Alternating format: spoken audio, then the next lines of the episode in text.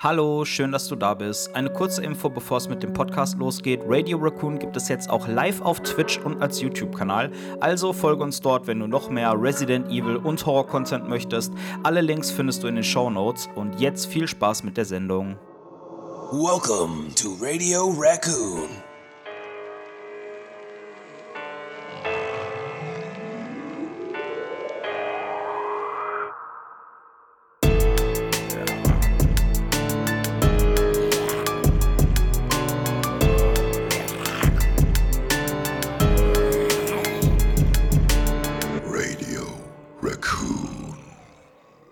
Moin Moin liebe Kunis, herzlich willkommen zu einer weiteren Folge Radio Raccoon, der Resident Evil Podcast.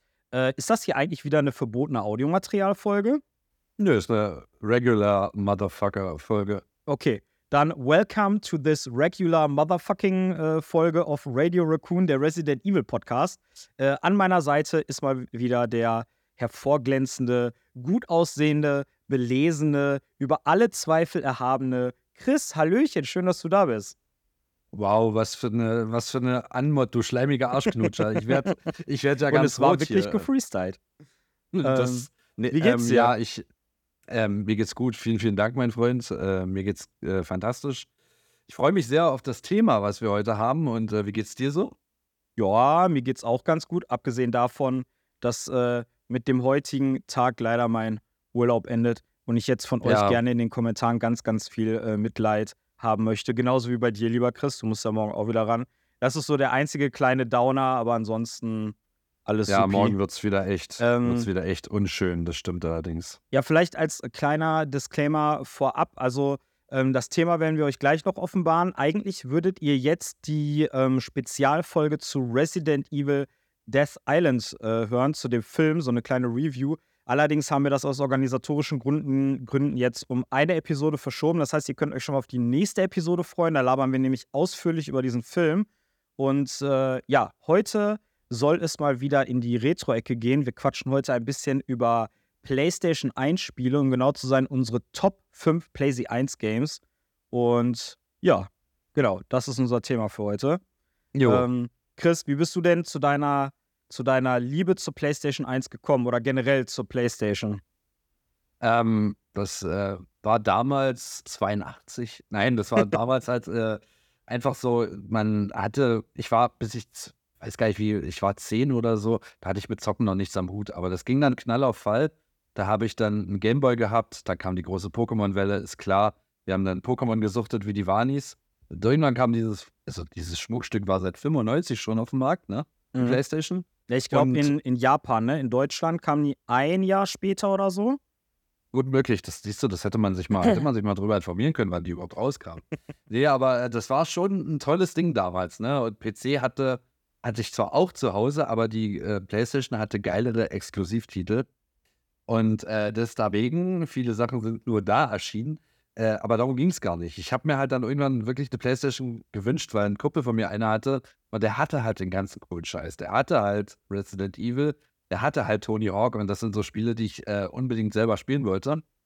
Und ähm, wie es dann halt so kam, äh, habe ich mir eine zu Weihnachten gewünscht. Ich glaube, es war im Jahr 99, könnte auch 98 gewesen sein. Ich bin mir nicht mehr ganz sicher. Ja. Und so habe ich meine PS1 Slimline zu Hause gehabt. Geil, Mann. Und hatte eine verdammt gute Zeit damit. Und wie war das bei dir genau? Ähm, boah, ich habe die, ich hab die PlayStation 1 ultra spät erst bekommen. Ich habe die in dem Jahr bekommen oder zu dem Zeitpunkt, wo die PS2 gerade rauskam. Das war Ende 2001. Also Wow. ich hatte vorher schon ohne Ende Berührungspunkte mit der PlayStation, aber habe nie selber eine gehabt. Ich habe zu der Zeit halt immer auf dem PC gespielt und äh, habe da aber auch schon immer mit Controller gespielt. Also mir, mir war das da schon irgendwie quasi im wahrsten Sinne des Wortes in die Hände gelegt, dass ich halt mit dieser Maustastatursteuerung überhaupt nicht klarkomme. Und ähm, ja, dann war Weihnachten 2001, da kam auch der erste Harry Potter-Film raus. Und zu diesem Film gab es halt, da gab's dann halt auch ein Lizenzgame. Und ich wollte das unbedingt zocken. Hatte dann auch schon die PC-Version gespielt, aber ich wollte halt auch eine Konsole haben, worauf ich das spielen kann. Und dann, ja, habe ich halt die PlayStation 1 bekommen. Und ähm, Ja, das war mega geil. Also ich habe die geschenkt bekommen, die war dann auch direkt gechippt. Also meine Eltern haben die vor Weihnachten geholt, haben die dann jemandem gegeben, also an, äh, an, in einem Laden abgegeben, wo die dann gechippt wurde. Und dann konnte ich mir direkt die ganzen äh, gebrannten Games auch reinballern. Und ja, davor, es gibt ja, habe ich in der Resi 1 Folge mal erzählt, bei einem äh, Kumpel, das war so 97 oder so auf dem Campingplatz, hatte ich ja damals Resi 1 auch für die PlayStation 1 gezockt. Ja, Davor hatte ich berührt. Hä? ja, ja. Ja, äh, davor hatte ich äh, Berührungspunkte gehabt, weil ähm, auch jemand auf dem Campingplatz, der war allerdings schon älter, der hatte eine PS1, die der verkaufen wollte. Und da wäre Tenshu 1 dabei gewesen. Allerdings wollte der damals, also ich weiß nicht, irgendwie, ich glaube, was weiß ich, 150 Mark oder so dafür haben. Und da haben meine Eltern noch gesagt, so, boah, nee, ne, sehen wir gar nicht ein, ist viel zu teuer. Und der hatte mir die dann aber ausgeliehen gehabt, dass ich mir die erstmal angucken kann, ob das was für mich ist. Dann habe ich die halt die Woche über zu Hause gehabt, habe dann mal Tenshu gespielt. So, ich bin nie weit gekommen, aber das hat mich halt so mega krass geprägt, dieses Spiel, weil das war das erste Mal so auf der Konsole selber eigenständig zocken und ausprobieren und so. Und ja, keine Ahnung, also von mir die Freunde, die hatten immer eine Playstation. So, ich habe Crash Bandicoot darüber kennengelernt, ich habe das Hercules Disney Game damals darüber kennengelernt, Spyro, Metal Gear Solid. Also immer meine Kumpels hatten eine PlayStation 1, haben dann auch Final Fantasy und so darauf gezockt. Und irgendwann war ich dann halt auch in diesem Elite-Club der PlayStation-Besitzer und ich war überglücklich. Und zu dem Ja. Zeitpunkt war mir das auch scheißegal, dass die PS2 draußen war. Ich hatte einfach so viele geile Titel, die ich dann nachholen konnte. Und ich war, glaube ich, dieses Weihnachtsfest das glücklichste Kind auf der Welt. und ja, so bin ich halt zu PlayStation gekommen. Ja, das ist immer ein bisschen schwierig, finde ich, gerade wenn man eine gechippte hat. Also meine war zuerst original, ich habe es dann später auch chippen lassen. Und da wurde es dann aber schwierig. Ich hatte meine PlayStation 1 bekommen mit inklusive zwei Spielen dazu, zu Weihnachten, wie gesagt. Ne? Könnte aber auch mein Geburtstag gewesen sein. Wie gesagt, ich bin mir da nicht mehr ganz sicher, aber ähm, ich habe zwei Spiele gehabt. Und diese beiden Spiele, du weißt ja, wie das früher war, habe ich erstmal tot gesuchtet, hoch und runter gespielt, weil ich hatte nur die beiden. Ja. Und irgendwann dann kam das dritte Spiel und so ging das dann halt langsam weiter.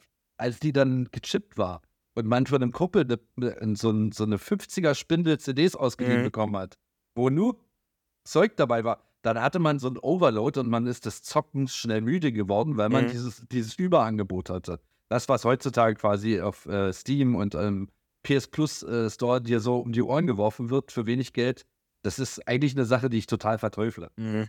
Man muss, man muss einfach mal schon sehen, was, äh, wie viele Spiele im Jahr 1999 erschienen sind, so insgesamt über das ganze Jahr von egal welchem Anbieter. Man muss mal sehen, was jetzt im Jahr 2023 allein schon auf den Ja. Markt kam an Games. Teilweise, Das wenn du dir mal so den Xbox Game Pass anguckst oder den PlayStation Spielekatalog, da sind ja auch Ja. noch Teile aus der ersten PlayStation-Generation dabei. Ja, Und ja. ohne Witz, ich kann das so nachvollziehen. Also, ich habe zum Beispiel zu diesem Weihnachtsfest, habe ich, glaube ich, die Playsee, das war übrigens die Playsee, auch die Slimline, die kleine, runde, süße, graue, ich habe die vergöttert. Dieser. Grauton mit diesen grellen Farben auf den Tasten, die war einfach klein, die war süß. Ich habe früher mal äh, so Baggies getragen. Die Playsee Mhm. hat einfach original in meine Arschtasche von eine Baggy reingepasst und da war ich elf Jahre alt. ja. Und so die, dieses, dieses Gesamtding war mega geil. Ich weiß gar nicht, worauf ich jetzt hinaus wollte. da hat das Überangebot, äh, glaube ich, Ach so. oder? Ja, und ähm, das, das war früher halt so, ich hatte auch zwei Games, das war dieses Harry Potter und ein Mhm. Game, das hieß, glaube ich, irgendwie, ich weiß nicht, Hit and Run oder so. Ja. Da war vorne auf dem Cover, stand auch noch drauf, irgendwie Bild, Interactive, Spiel, irgendwie, was weiß ich, äh, gewähltes Lieblingsspiel der Bildleserschaft oder irgendwie sowas. Okay. Da war auf jeden Fall so ein Bildaufkleber drauf. Und das Cover sah eigentlich ganz cool aus, weil das war so ein kleines, knuddeliges Jump and Run. Aber das Game an sich war halt voll scheiße. Aber ich habe es halt trotzdem ultra lange gezockt, weil es nicht viel andere Auswahlmöglichkeiten gab. Ja. Ja. Und man hat sich dann so reingefuchst, weißt du? Du bist dann auch viel eher mit so Widrigkeiten klargekommen, wenn eine Steuerung mal nicht so mega geil war. Ja, egal, du hast halt nichts anderes. Und heutzutage ist das so, du gehst im, im PlayStation Store rein, im Spielekatalog, wirst einfach mit Bangern zugeschüttet und sagst schon so nach 10 Minuten reinzocken, so, ja, nee, irgendwas, eine Kleinigkeit stört mich daran. Ich beschäftige mich gar nicht länger damit.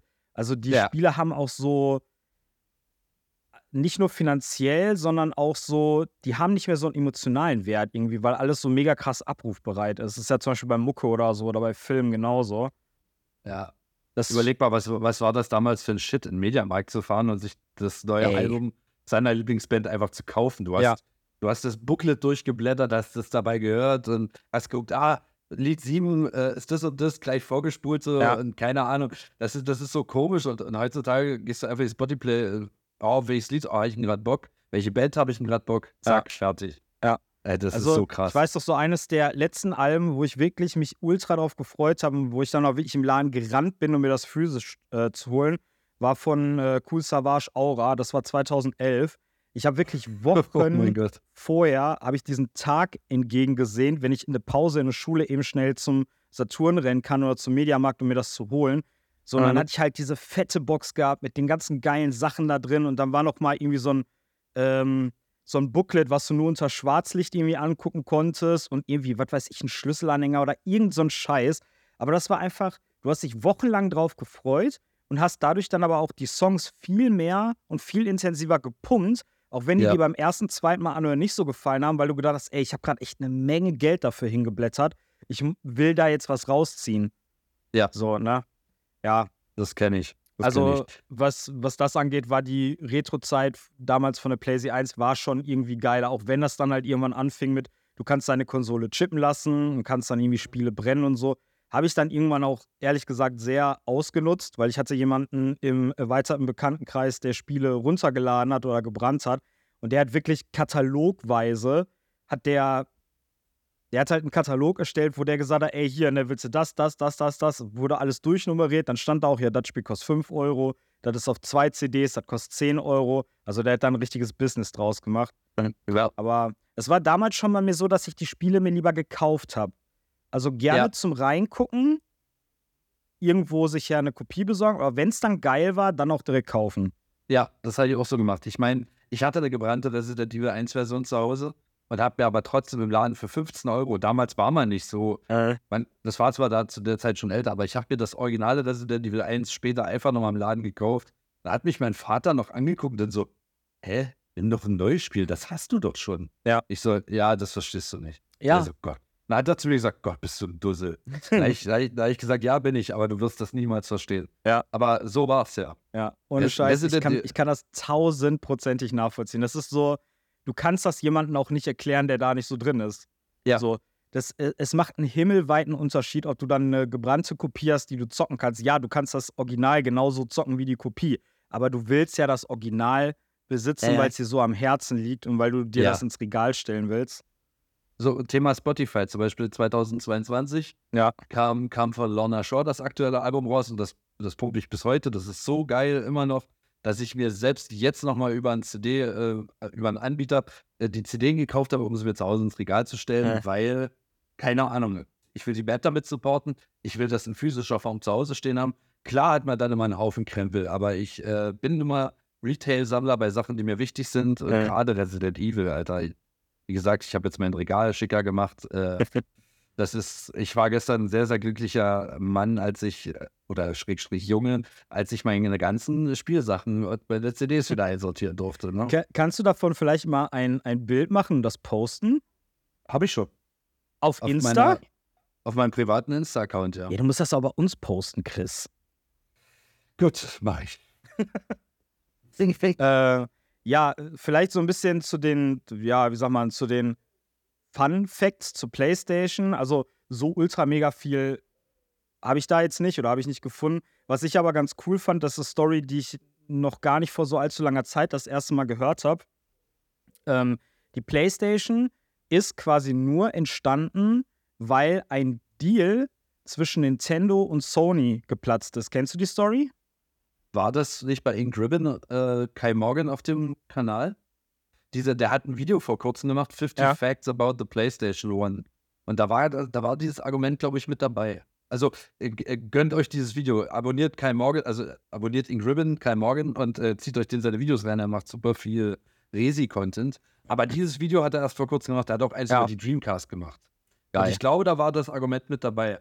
Bei Dreamcast fände ich auch äh, spannend, da mal so ein bisschen Background-Infos drüber zu hören. Ich glaube, ich werde mir das mal reinziehen, das ist geil. Ich, ich schicke den Link, Ähm, wenn wir mit der. also für das alle mal Kunis, die jetzt nicht genau wissen, was damit gemeint ist, so wie ich das, wenn ich das richtig in Erinnerung habe, Nintendo hatte halt überlegt, ähm, dass der ursprüngliche N64 auch eine Konsole werden soll. die mit CDs läuft und nicht mit Cartridges, so wie Nintendo das Mhm. bis dato immer gemacht hat.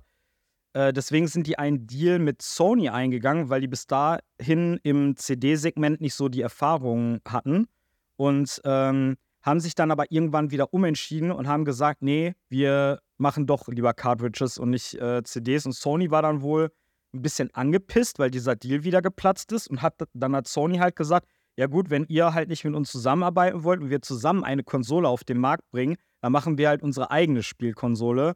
Und ja, ich glaube, brauchen wir nicht drüber reden, die PlayStation ist einfach ultra erfolgreich geworden. Also ja, das kann man ich, wohl ich so weiß sagen. nicht, wie das in deiner, das ist ja auch immer so eine gefühlte Wahrheit, aber für mich ist PlayStation, egal ob die in ihrer Konsolengeneration stärker oder schwächer waren als die Konkurrenzprodukte, äh, aber für mich waren die immer so die, ja, die stärksten in der jeweiligen Konsolengeneration. Ja, mit ganz, ganz wenigen Ausnahmen äh, war, glaube ich, die GameCube an einer Stelle oder zwei Stellen ein bisschen stärker als die PlayStation 2, aber im Grunde war ich auch immer, war ich auf jeden Fall immer dafür, PlayStation auf jeden Fall. Also war, ich habe mir noch nie eine andere Konsole gekauft, selbst wenn es eine andere im Angebot gab. Ne? Äh. Zum Beispiel die GameCube habe ich mir damals nur zugelegt, auch gebraucht, weil so viele Exklusivtitel von Resident Evil kamen. Äh. Und äh, ich mir dachte, ja, du kannst diese fünf Spiele nicht einfach verpassen. Du musst die zocken. Ja. Und du musst die auch auf dieser Konsole zocken. Also gekauft. Hätte ich wahrscheinlich gewusst, dass drei Jahre später alles sowieso nochmal für PS3 geportet wird und so. Hätte ich es vielleicht nicht getan, Äh. aber äh, ich bereue das trotzdem nicht, dass ich es halt auch zeitnah alles gespielt habe dann. Äh. Weil das hat meine Liebe zu dem Franchise halt nur noch mehr gestärkt. Und wie du vorhin auch schon erwähnt hast, ich habe die, ich habe genau dieselbe Geschichte wie du. Das ist der Grund, warum ich dich damals angeschrieben habe, als wir uns noch nicht kannten. Ich hatte auf dem Zeltplatz einen Kumpel, mit dem ich Playstation gespielt habe. Anstatt draußen das schöne Wetter zu genießen, haben wir in dieser muffigen Bude gesessen, Playstation 1 gespielt, Resident Evil und der Typ hieß einfach mal Patrick. Grüße an der Stelle. Shoutout. Es, das, ist schon mal, das ist schon mal ganz witzig, dass, dass sowas so zustande kommt und dass man dieselbe Erinnerung daran hat, äh, selbst an so einem schönen Ort, der so naturverbunden ist, hat man Ja. als 13-jähriger Bengel nichts Besseres im Sinn gehabt, als in der Bude zocken und, äh, und äh, zu schwitzen und sich da das Game reinzuziehen, ne? Aber ich was ich irgendwie auch so an dieser Zeit auch gerade, also natürlich, ich hatte vorher das Sega Master System 2 gehabt, noch den PC, aber ich habe das Gefühl gehabt, ich habe so das Thema Gaming durch die PlayStation nochmal irgendwie so durch andere Augen gesehen. Also mir hat sich dieses, dieses Gaming-Feld in dem Moment einfach nochmal komplett neu offenbart. Und ich finde, Mhm. durch solche Verknüpfungen wie du bist mit, mit einem Kumpel auf dem Campingplatz und spielst auf der PlayStation was, dann machst du die Mhm. PlayStation irgendwann aus, bist dann in so einem, ich sag mal, urlaubsähnlichen Setting und spielst dann vielleicht das nach, was du mit der Person gerade auf der Konsole gespielt hast. So, dann nimmt man sich irgendwie äh, Stöcker als Knarren oder hat irgendwie Plastikknarren. Und dann so, ich weiß nicht, man hat sich früher als Kind so ganz anders darauf eingelassen. Das ist auch, ich hatte das mal irgendwo in einem Podcast gesagt, wenn zum Beispiel ein, ein Spiel rauskam zu Harry Potter oder zu Star Wars und ich habe den Film öfter geguckt und habe dann gleichzeitig das Spiel gespielt und dann hat man draußen als Kinder auch noch dieses Thema nachgespielt, irgendwie mit Spielzeugwaffen oder so. Ja, Das war dann so eine, du hast nicht nur den Film oder das Spiel isoliert betrachtet, sondern das war so eine ganz, so eine ganzheitliche Erfahrung irgendwie. So Digga, die- du hast es gelebt, könnte man sagen. Du hast es gelebt. ja, ja, ohne Ja. Scheiß. Ja. Ja, genau. Das. Und äh, äh, das ist witzig, dass du das jetzt auch noch hinterher ziehst, Mann. Wir hatten, wie gesagt, wir hatten da auch einen Campingplatz mit Wald und so. Selbstverständlich, wenn meine Mutter auch irgendwann reinkam und uns aus dieser Bude rausgejagt hat und gesagt hat, hier drin stinkt's, ihr, ihr geht jetzt raus spielen, dann sind wir natürlich irgendwann raus, weil sie uns verscheucht hatte, sind Mhm. in den Wald, haben uns Stöcker gesucht und dann, oh, guck mal, der Stock sieht ein bisschen aus wie eine Shotgun. Ja. Alles klar, ich bin Jill Valentine. So, so, so nach dem Motto. Ich meine, wir, wir haben dann, oh, ich habe irgendwann sogar einen Stock gefunden, der einer Panzerfaust relativ ähnlich war. Mhm. Aber war dick genug, konnte man sich so auf die Schulter setzen. Ich dachte mir so, boah, geil. Weißt du, das, das alleine schon, das, das, das, also man hat das dann die ganze Zeit gespielt. Das war so, auch an die Pokémon-Zeit, wenn ich mich daran zurückerinnere. Wir haben auf der Tischtennisplatte gehockt. Mhm. Ja, dort waren feste Steintischtennisplatten. Wir haben die aber nicht benutzt, um dort Tischtennis zu spielen, obwohl wir die Kellen dabei hatten. Wir haben unsere Gameboys äh, angemacht, Linkkabel und haben gegeneinander gezockt, Ja. Viecher getauscht und die ganze Zeit. Und wenn wir das nicht mehr gemacht haben, hatten wir irgendwann uns halt schon so, da gab es Kaugummis von Pokémon als Merchandise. Da waren Pokebälle, da waren Kaugummis drin. Ja. Also haben wir die Bälle irgendwann durch die Gegend geschmissen, haben mit unseren virtuellen Viechern äh, gekämpft und ähm, mein Shigi hat komischerweise immer alle besiegt. Mhm. Ne? Es war nicht da, aber wir haben trotzdem Pokémon gespielt. Das war unfassbar gut. Also Und ich erinnere mich ich so gerne daran fast, zurück. Ich würde fast sagen, von diesen, von diesen Marken oder den Serien oder wie auch immer man das nennen will, die einen als Kind beeinflussen, hatte ich auch, glaube ich, so den größten Kick mit Pokémon. Also das war früher wirklich, weil da gab es ja dann alles von, ne? Es gab Ja, die. Serie, dann hieß es, ey, es kommen Gameboy-Spiele, wo ihr frei durch die Welt laufen könnt. Es war schon so, oh mein Gott, das, ich brauche nur noch dieses Spiel. Ich werde den Rest meines Lebens nur noch dieses Spiel spielen. Dann Ja. kamen die Pokémon-Karten. Es gab Ja. die Se also es war halt so, du konntest dich theoretisch als Kind wirklich den kompletten Tag mit Pokémon Mit Pokémon. beschäftigen, egal in welcher Form. Entweder hast du auf RTL 2 die Serie geguckt oder du hast das Gameboy-Spiel gespielt, du hast das Gameboy-Spiel mit deinen Freunden zusammen gespielt oder du hast halt Sammelkarten ausgetauscht. So dass Oder gegeneinander gespielt. Also ich spiele das bis heute, also wir spielen das seitdem wir 13 Jahre alt sind, Ja. mein bester Freund und ich. Äh, wir, wir haben das jetzt erst in meinem Urlaub wieder nächtelang zusammen gespielt, mehrere Matches gleich hintereinander. Unsere Decks sind so übertrieben stark jetzt, äh, weil, das, weil sich das immer weiterentwickelt hat. Und wie du schon sagst, es kam jedes Mal was Neues. Dann kam die N64 mit Pokémon Stadium. Du konntest dann dort deine Gameboy Cartridge nehmen, in diesen Controller reinstecken und deine Viecher dort reinladen. Ich meine, what the fuck, wie geil war das denn bitteschön? Ja. Und äh, ganz ehrlich, hätte es sowas wie Pokémon Go damals gegeben, ich glaube, wir wären eskaliert, Junge. ja, wir wären, ohne Witz. wir wären Ich- ich- vollkommen eskaliert. Ich weiß, ne, ich weiß doch ganz genau, wo Pokémon Go rauskam. An dem Tag, da habe ich nämlich äh, im Büro gearbeitet. Es kam raus, wir konnten es uns runterladen. Ich glaube, da konnte man das in Deutschland sogar nur per APK runterladen. Wir haben es trotzdem alle gedownloadet. Dann Also- sind wir alle geschlossen zusammen in der Pause rausgegangen, sind durch die Hut gelatscht und haben Pokémon gefangen. Und das Ja. war einfach so. Ich habe da, glaube ich, sogar an dem Tag einen Post gemacht auf Instagram, irgendwie eine Story. Ich habe gesagt, ey, äh, ohne Scheiß, da, heute ist der Tag, worauf mein siebenjähriges Ich irgendwie, was weiß ich, zehn Jahre gewartet hat. ja, So, boah, das war der Shit. Ja. Wann hast Deswegen, du virtuelle ganz Kamera? ehrlich, Hast du- ich, Hm? zum Beispiel jetzt, wo Pokémon Karmesin und Purpur rauskamen, die letzten beiden Pokémon-Games, ne? Die haben ja jetzt nicht so geil abgeschnitten in den Reviews, weil es auch ein paar Bugs gab und so, ne? Ja. Und dann liest man so Artikel oder zieht sich Videos rein, wo das dann heißt, ja, also die Grafik ist ja nicht so mega gut und das Spiel hat nur 30 Frames per Second und ich denke mir so, Alter, halt dein Maul, weißt du was, also wenn du Pokémon-Head seit der ersten Stunde bist und das einfach siehst, ein fucking Pokémon World Open, äh, Open World Game, wo du mit deinen Freunden zusammen rumlaufen kannst und Pokémon fangen kannst und Abenteuer erleben kannst, das ist einfach, das, das ist eine fucking Offenbarung. Besser geht's nicht. Ja. Eigentlich geht's nicht viel besser, das stimmt. Und was hätten wir als, als äh, junge Bengals dafür getötet? Hätten wir sowas spielen können? Ja, ohne Scheiß. Ja, aber wie gesagt, du bist in ein Franchise eingetaucht, was schon immer mein Ding war. Wenn, wenn mich irgendwas interessiert hat, dann bin ich aber auch zu 1000 Prozent drin eingetaucht. Ne? Und Mhm. äh, äh, nur mal so. Ja, ich, ich, ich will ja nicht sagen, aber sowas passiert dann halt einfach. Und äh, das begleitet mich heute als erwachsener Mann mit diesen Erinnerungen und das ist einfach wunderschön. Ja. Und die PlayStation 1, um da jetzt mal einen, einen Kreis, ähm, mal einen Schluss zu ziehen dahinter, hat mein ganzes Leben verändert. Ich glaube, ich habe es irgendwann mal im Stream gesagt. Ähm, die PlayStation 1 hat mein Leben so weit verändert, dass, dass die mein gesamtes jetziges Dasein äh, mitbestimmt hat. Ähm, eins meiner Spiele, was ich heute vorstellen werde, ist ein äh, Sportspiel, da geht es um Skateboarding. Und die Welches Musik, könnte das bloß sein? Äh, Treasure, Skate and Destroy, Skeet, äh, Street Skater 2. Es gibt so viele Skateboard-Spiele. Halt dein Maul. Also pass auf. Nee, ich meine bloß, diese Musik da drin hat mich so interessiert. Die fand ich so stark, dass ich wissen wollte, wie diese Musik gemacht wird, was dazu notwendig ist. Und mein Vater saß da und der so, na, das ist E-Gitarre, Bass und Schlagzeug. Und ein Sänger halt. Und ich dann so, gut, ich werde Musiker, ich mache eine Band. Und der so, hm, genau. So wie du auch ein Skateboard-Profi geworden bist. Ich so, ja, genau. Aber ich bin heute Musiker, ich bin, äh, ich habe mehrere mu musikalische Produkte äh, erzeugt bisher und ich habe auch viel schon live gespielt und das hat mein ganzes Leben verändert. Sonst wäre ich irgend so ähm, wäre ich irgend so ein Disco-Gänger geworden, der ganz, ganz furchtbar viele Mädchen kennenlernen will und äh, jedes Wochenende eine andere bürsten will. Aber das ist einfach nicht mein Ding. Deswegen bin ich äh, ein ganz, ganz schlechter Skateboarder und ein relativ äh, passabler Musiker geworden.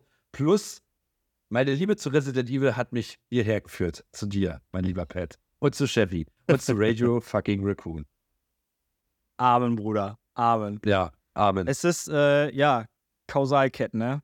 Wild, ey. So ist also, das nochmal. So es, ist es ist echt krass, wenn man so guckt, wo die Sachen so ihren, ihren Ursprung haben. Ich glaube auch, also allein die Tatsache, damals auf einer Playsee gezockt zu haben, das hat so viel ähm, in meinem Leben ausgelöst oder verändert. Also schon alleine so, ich sag mal, du zockst irgendwie, ich habe als Kind früher wirklich jede freie Minute, die ich hatte, habe ich gezeichnet, ne? Und wie viele Ideen zum, zum Zeichnen oder zu irgendwelchen Designs oder so ich einfach nur hatte durch irgendwelche Spiele, die ich gespielt habe. Dann habe ich die Sachen so zusammen äh, gemixt und was weiß ich. Das ist so, es ist nicht nur stumpf vor einem Fernseher sitzen, sich berieseln lassen oder Gewalt ausüben, sondern das regt auch die, die Fantasie an. So, Ja. du, ne? Viele, viele, also ich finde heutzutage ist es nicht mehr so krass wie damals. Gerade durch so Konsolen wie die Wii, wo Gaming ja auch salonfähig geworden ist, sage ich mal. Ähm, Oder casualisiert wurde. Ähm, heutzutage ist das ja so, oh ja, okay, der ist ein Zocker, ist cool, ne? Und früher war Mhm. das ja so, du hast gesagt, du spielst Playstation, dann hieß es, oh mein Gott, die bösen Killerspiele und da werden Leute die Köpfe weggeschossen und so. Also Gaming hat ja vorher wirklich noch einen komplett anderen Stellenwert in der Gesellschaft gehabt, ne? Du bist ein Loser, du bist ein Außenseiter, du interessierst dich nicht für Mädchen, keine Ahnung, all sowas. So, hockt nur in seinem Zimmer und zockt Playstation. So hieß Ja. es dann. Ja. Und der wird dumm, davon wird man dumm im Kopf. Ganz Ja. einfach. Das war verteufelt, das stimmt schon. Aber man hat irgendwie drauf geschissen, was alle sagen. Und ja, es war teilweise so, dass man, hätt, man hätte nach der Schule vielleicht lieber erstmal Hausaufgaben machen sollen, aber man hat den Rucksack in die Ecke gefallen und hat erstmal zwei, drei Stunden gezockt. Ja, Mann. Und äh, trotzdem war, war verflucht geil. Also, was will man sagen? Äh, Gaming ist heute wirklich nicht mehr so, so negativ behaftet wie früher. Nee, weil Glaub- das, also erstmal durch halt so Casual-Sachen wie die Wii oder durch Mobile Games oder so, aber ich glaube auch durch so Events wie zum Beispiel Gamescom. Also, dass Ja. dann da irgendwelche Stars hinkommen und dass das halt auch in der Medienberichterstattung halt als so ein positives Event aufgefasst wird, dass dann da so Sachen stattfinden, irgendwelche Outdoor-Aktivitäten oder so. Also, Gaming wird irgendwie mittlerweile, glaube ich, ganz anders aufgefasst in der Gesellschaft und auch irgendwie anders zelebriert. Also, dass du, Genau. ey, ohne Scheiß, dass du auf Pro 7 abends, wenn du einen Film guckst, einfach so eine fucking God of War Ragnarok Werbung im Fernsehen siehst, das ist so, das macht mich als Gamer heutzutage immer noch proud so ein bisschen. Ja, das stimmt allerdings.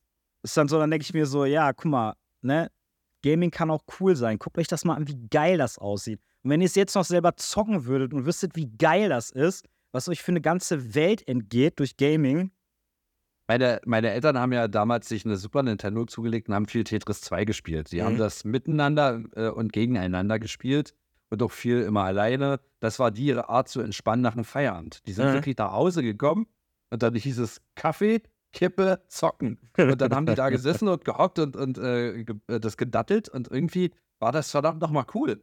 Und äh, was bei mir war das ja nichts anderes, bloß ich habe meinen anderen Scheiß dann irgendwie nicht mehr auf die Reihe gekriegt, vernünftige Hausaufgaben und sowas. Natürlich vernachlässigt man die Schule, wenn man zockt. Ja. Das ist, äh, das soll gar keine, äh, ich will das gar nicht, äh, wie, wie sagt man es? Äh, ich will das gar nicht, sag doch mal was, Pat. beschwichtigen. Ja, richtig. Danke. Danke dafür. Ich will das gar nicht beschwichtigen, aber ähm, man muss zusehen, dass man eine schöne Balance hält zwischen Zocken und seinem richtigen Leben. Ja. Und das ist nun mal nicht das richtige Leben, aber es ist ne, immer wieder eine schöne Welt, in die man eintauchen möchte für ein paar Stunden. Ich erlebe es gerade selber mit den Kunis zusammen. Ich bin, du ja auch. Wir sind regelmäßig gerade an einem Spiel zugange, was super retro ist. Du bei Silent Hill 1, ich bei Resident Evil 3. Mhm. Und man merkt halt auch, dass die Leute Bock drauf haben. Ne? Ja, So, ein ja. alte, so ein alter Schinken. Äh, es, es macht super viel Spaß, das zu streamen und mit den Leuten darüber zu reden. Und jeder, jeder da draußen hat so eine Geschichte wie wir. Die erzählen dann davon, oh ja, Resident Evil 3, kann ich mich noch genau erinnern, im. Zimmer meines Vaters. Da hat es immer so nach Qualm gestunken und ich habe mich so gegruselt, durfte ihm trotzdem dabei zugucken, wie er das gezockt hat und so. Wenn die, die, die Kunis dir dann so eine Geschichte mit reinhauen, denkst du dir so, ja Mann, das ging anderen ganz genauso wie uns. Ist irgendwie geil, ne? Das so zu hören. Ja. Äh, Und- wollen wir vielleicht an der Stelle mal äh, eintauchen in unsere jeweilige Top 5 Playsy Games? Sehr, sehr gerne. Wenn du mich vorher ganz kurz meine Honorable Mentions erwähnen lässt, weil Ja. jeder hat nur fünf, aber ich möchte ganz kurz sagen, dass ich leider nur fünf auswählen durfte. und ich andere Spiele, die ich heute nicht weiter erwähnen werde, wie Resident Evil 2, Alone in the Dark, The New Nightmare, Medal of Honor 1 und 2, Worms World Party, Tenshu 2, Tekken 3, Jackie Chan Stunt Masters und Treasure Skate and Destroy. Äh, ich weiß gar nicht mehr, wie der Satz angefangen hat, aber diese will ich nur einmal erwähnen, dass das Spiele sind, die mich super doll begleitet haben, äh, die ich aber nicht, die es leider nicht in meine Top 5 reingeschafft haben. Also, das sind auch Spiele, die dir sehr am Herzen liegen, aber Ja. die liegen halt unter fünften Platz, wenn du es ranken musst. Genau. Und das sind aber alles fantastische Games. Also hätten wir eine Top 10 gemacht, dann wären ein paar davon auf jeden Fall noch mit dabei gewesen. Ja. Aber es gibt nun mal nur fünf heute und deswegen können wir ja einfach mal sagen, wer fängt denn heute mit seinem fünften Platz an? Äh, arbeiten wir uns von fünf nach eins hoch und dann immer abwechselnd? Das würde ich auch so machen, ja. Okay. Also ich würde das, das, ich habe es untereinander auch nochmal gerankt, welches ich von den fünf am schlechtesten und welches am besten finde und deswegen würde ich mit Platz fünf anfangen. Ja, dann hau rein. Ich fange an? Ja. Ich bin, oh, ich bin so ein Trottel. Wollte ich gerade sagen. Ich bin auch wieder so vorbereitet, dass ich diese Games natürlich auch alle hier bei mir habe. Und ganz kurz, das ganz kurz das Cover natürlich in die Kamera halten möchte, wenn ich sie dann scharf kriege. Und wir fangen an mit diesem Titel. Oh mein Gott. Ah, yeah. Star Wars Episode 1 Jedi Power Battles. Geil, Mann. Ähm, ein sehr, sehr wichtiger Titel für mich. Oh Gott, die Hülle ist sowas von Rotten, ne? Die ist, ist total zer- zerledert. Ähm, das Spiel ist mir sehr wichtig. Das ist ein sehr, sehr arcadiges äh, Star Wars Game gewesen, wo du fünf Jedi, also auf der Dreamcast gab es auch eine Version davon, aber die PS1-Version hatte fünf Charaktere zu bieten, mit freischaltbaren zusätzlichen Charakteren. Und du konntest, wenn du die Punktzahl pro Level richtig erreicht hast, so zum Beispiel im ersten Level waren es 24.000 Punkte, wenn du die geschafft hast, hast du alle drei zusätzlichen Erweiterungen für deinen Jedi bekommen. Wenn du drunter warst, hast du nur, ja, hier hast du eine neue Combo, aber deine, Macht, äh, deine Machtstärke hat sich nicht verbessert. Du konntest das richtig hart durchgrinden, du konntest aber auch äh, schlampig spielen und sagen, ja, Hauptsache ich hab's durch. Ja. Ähm, dieses Spiel war sehr, sehr knackig. Es war unfassbar schwer. Hat einen geilen Soundtrack und dazu, du konntest es mit einem Kumpel zusammen im Koop zocken. Was ich mit meinem besten Freund Ronny, an der Stelle Grüße, des Todes abgesuchtet habe. Ja? Wir haben immer und immer wieder dieses Game gezockt, sind danach rausgegangen und haben uns mit unseren Plastiklaserschwertern gegenseitig verkloppt. und derzeit natürlich, äh, der kam, ist, ein, ist jetzt nicht das Lizenzspiel, aber es kam 99, 2000 rum raus. Ähm, da war der Film auch gerade noch aktuell. Ne? Ja. Und natürlich gab es ja, ein es, Game es kam, glaube ich, 2000, weil äh, 99 zum Release kam ja ein anderes Star Wars Game raus. Und das kam dann quasi als nachgereicht. Aber es ist hammermäßig. Es macht unfassbar viel Spaß. Du lernst pro Level neue Kombos. Du kannst es, wie gesagt, der, die Koop-Action daran macht Spaß. Du musst aber dir, das ist kein Splitscreen, du musst dir die Kamera teilen. Das heißt, du musst dich absprechen und je weiter du dich voneinander entfernt hast, desto größer wurde das Bild. Und Mhm. irgendwann waren deine Jedis bloß noch kleine Punkte. Und wenn Ja. du dann da hinten die Schlucht nicht gesehen hast, warst du halt weg. Und war das nicht auch so gewesen, dass, also, ähm, die Kamera ist bis zu einem gewissen Grad rausgezoomt. Wenn dann aber einer außerhalb des Bildschirms zu lange war, hat der, glaube ich, auch Energie verloren, ne? Und sein Leben sogar. Also das wurde dir dann angezeigt, das, dann war dann so ein Strich und Ja. dann wurde ein Countdown runtergezählt mit Diep, Diep und dann war, war er weg, tot. ja. Und, und äh, du konntest dort ganz, ganz furchtbar schnell Leben verlieren durch gewisse Jump-and-Run-Passagen. Mhm. Du musstest halt auch die Blasterschüsse der Druiden blocken. Und wenn dann Druidikas kamen und du als einzelner schwacher Jedi auf Hard, auf Modus Hard gestellt hast, dann war es manchmal gar nicht so einfach, dieser Sache lange standzuhalten. Also das Spiel ist ordentlich knackig. Ja. Es steuert sich des Todes hakelig, hat es damals wie heute. Aber es ist ein ganz, ganz besonderer Titel für mich. Gerade auf der, der Endkampf gegen Darth Maul, der war beim ersten Mal durchzocken so unfassbar fucking schwer. Aber als wir das gepackt haben, wir, wir sind, mein Kumpel und ich, wir sind auf der Couch rumgehopst. Vor Freude, dass wir diesen, diesen Scheißwichser, Alter, dass wir, den, dass, wir, den- dass wir den endlich kaputt gehauen haben. Und wie Ja, gesagt, ich, ich kenne das äh, Lizenzspiel und trotzdem bedeutet mir dieses äh, Game hier, Jedi Power Battles, viel, viel mehr. Gerade weil diese Erinnerung mit dem Kumpel da äh, zustande kommt. Da, das, Ja. das ist halt wirklich ein ultra krasser Vorteil des Games, dass du da echt zu zweit Äh. Arcade-Modus, dass du da rumrennen kannst und das spielen kannst. Ne? Ich Ja. meine, mir hat das auch früher als, als Kind auch immer Spaß gemacht, Spiele, also Solo-Spiele mit Freunden durchzuspielen. Man hat sich dann immer abgewechselt, aber das ist dann halt nochmal eine komplett andere Erfahrung. Ne? Ja. Vor allem, Und weil ich du dich dann auch zusammen absprechen musst und taktieren musst und Ja. das ist. Ich nehme den Druiden hier unten, kümmer du dich um den da oben und Ja. äh, äh, äh, deck, gib mir mal Deckung, ich muss hier gerade was machen. Genau. Ich kümmere mich um den Druidikas und oben steht drin so ein Sniper-Druide, der andere blockt immer die Blasterschüsse zurück. Das war Ja. mehr, also mehr Koop geht fast nicht. Ja. Du musst hier wirklich zusammenarbeiten, um, um ultimativ geil zu sein. Ich äh, habe mich immer bei Jedi Power Battles ultra schwer getan mit den Jump-and-Run-Passagen, ne? Die sind knackig und du musst gut zielen mit deinem Steuerkreuz oder mit deinem Analogstick, das stimmt. Ja. Aber es sehr. ist auf jeden Fall ein cooles Game. Mein fünfter Platz ist, würde ich mal sagen, so ein ähnliches Spiel. Äh, es Na? handelt sich nämlich um Star Wars Episode 1, aber die dunkle Bedrohung, das kam nämlich dann ein Jahr vor Jedi Power Battles raus, ist auch ein Star Wars Lizenzgame, natürlich zu dem, äh, zu dem Film, aber ist eigentlich ein komplett anderes Game als Jedi Power Battles, ne? Also ja, es ist ein äh, Singleplayer, ich würde mal sagen, RPG mit, äh, mit Kampfeinlagen. auch Jump and Run ein bisschen. Ja, genau. Genau. Jump and Run war auch dabei. Was mich bei dem Game halt immer so fasziniert hat, ist, dass du hast quasi den, die Ereignisse von Episode 1 nachgespielt. Es wurden auch ein paar Passagen erweitert oder dazu gedichtet. Und ich finde es halt cool, dass du in verschiedene äh, Rollen schlüpfst. Du spielst zu Beginn einmal Obi-Wan Kenobi für, ich glaube, drei oder vier Level. Ähm, dann spielt man auch noch mal Qui-Gon Jinn. Man spielt Captain Panaka.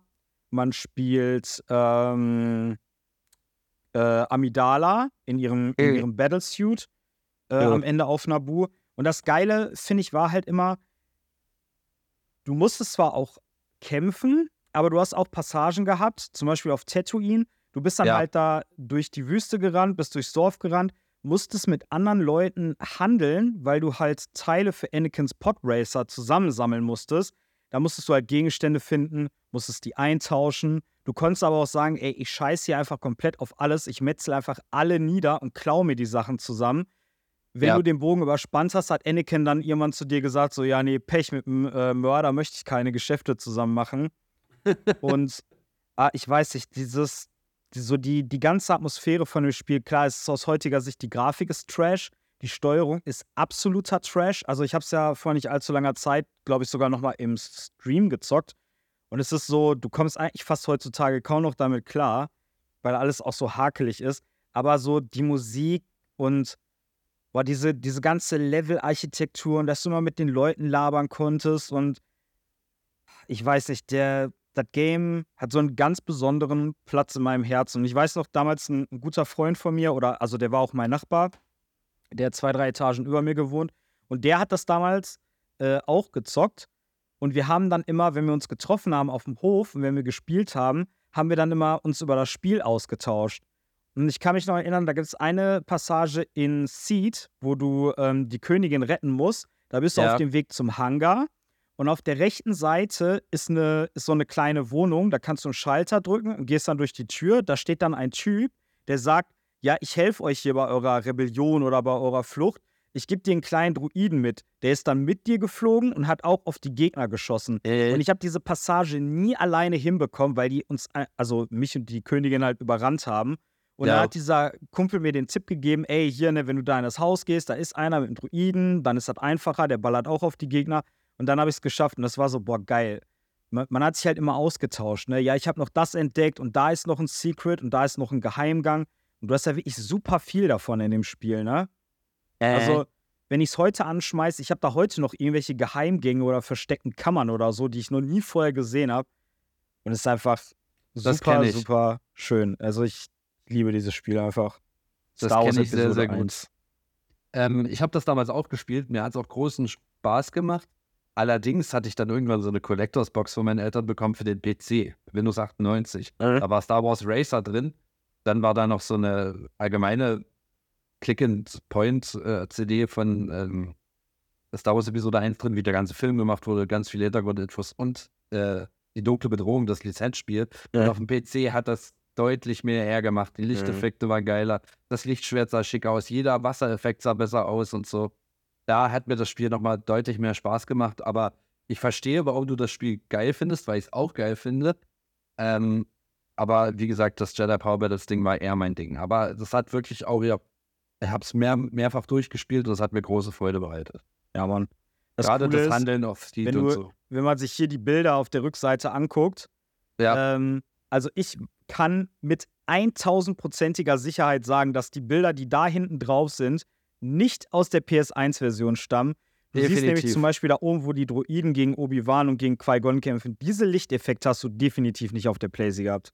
Die sind von vom PC wahrscheinlich. Ja. Das kam ja, glaube ich. Ich glaube, es kam zeitgleich raus. Ich versuche auch nochmal hier ganz kurz die Rückseite, die Kamera zu halten. Ja. Ah, aber es wird halt nicht besser. Und du hast wahrscheinlich äh, Bilder von der Dreamcast Edition bei dir hinten drauf.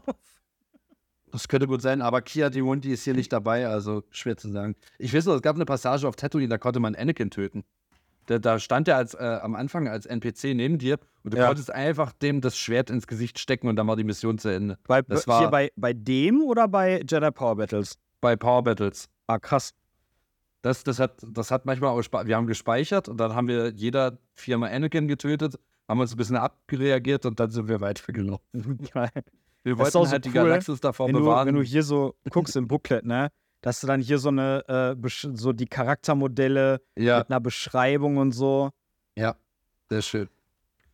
Ja, Booklets, das ist halt allgemein so ein tolles Thema. Du kannst da reingucken und kannst dich da dieser Welt verlieren und äh, noch ganz viele Hintergrundinfos kriegen.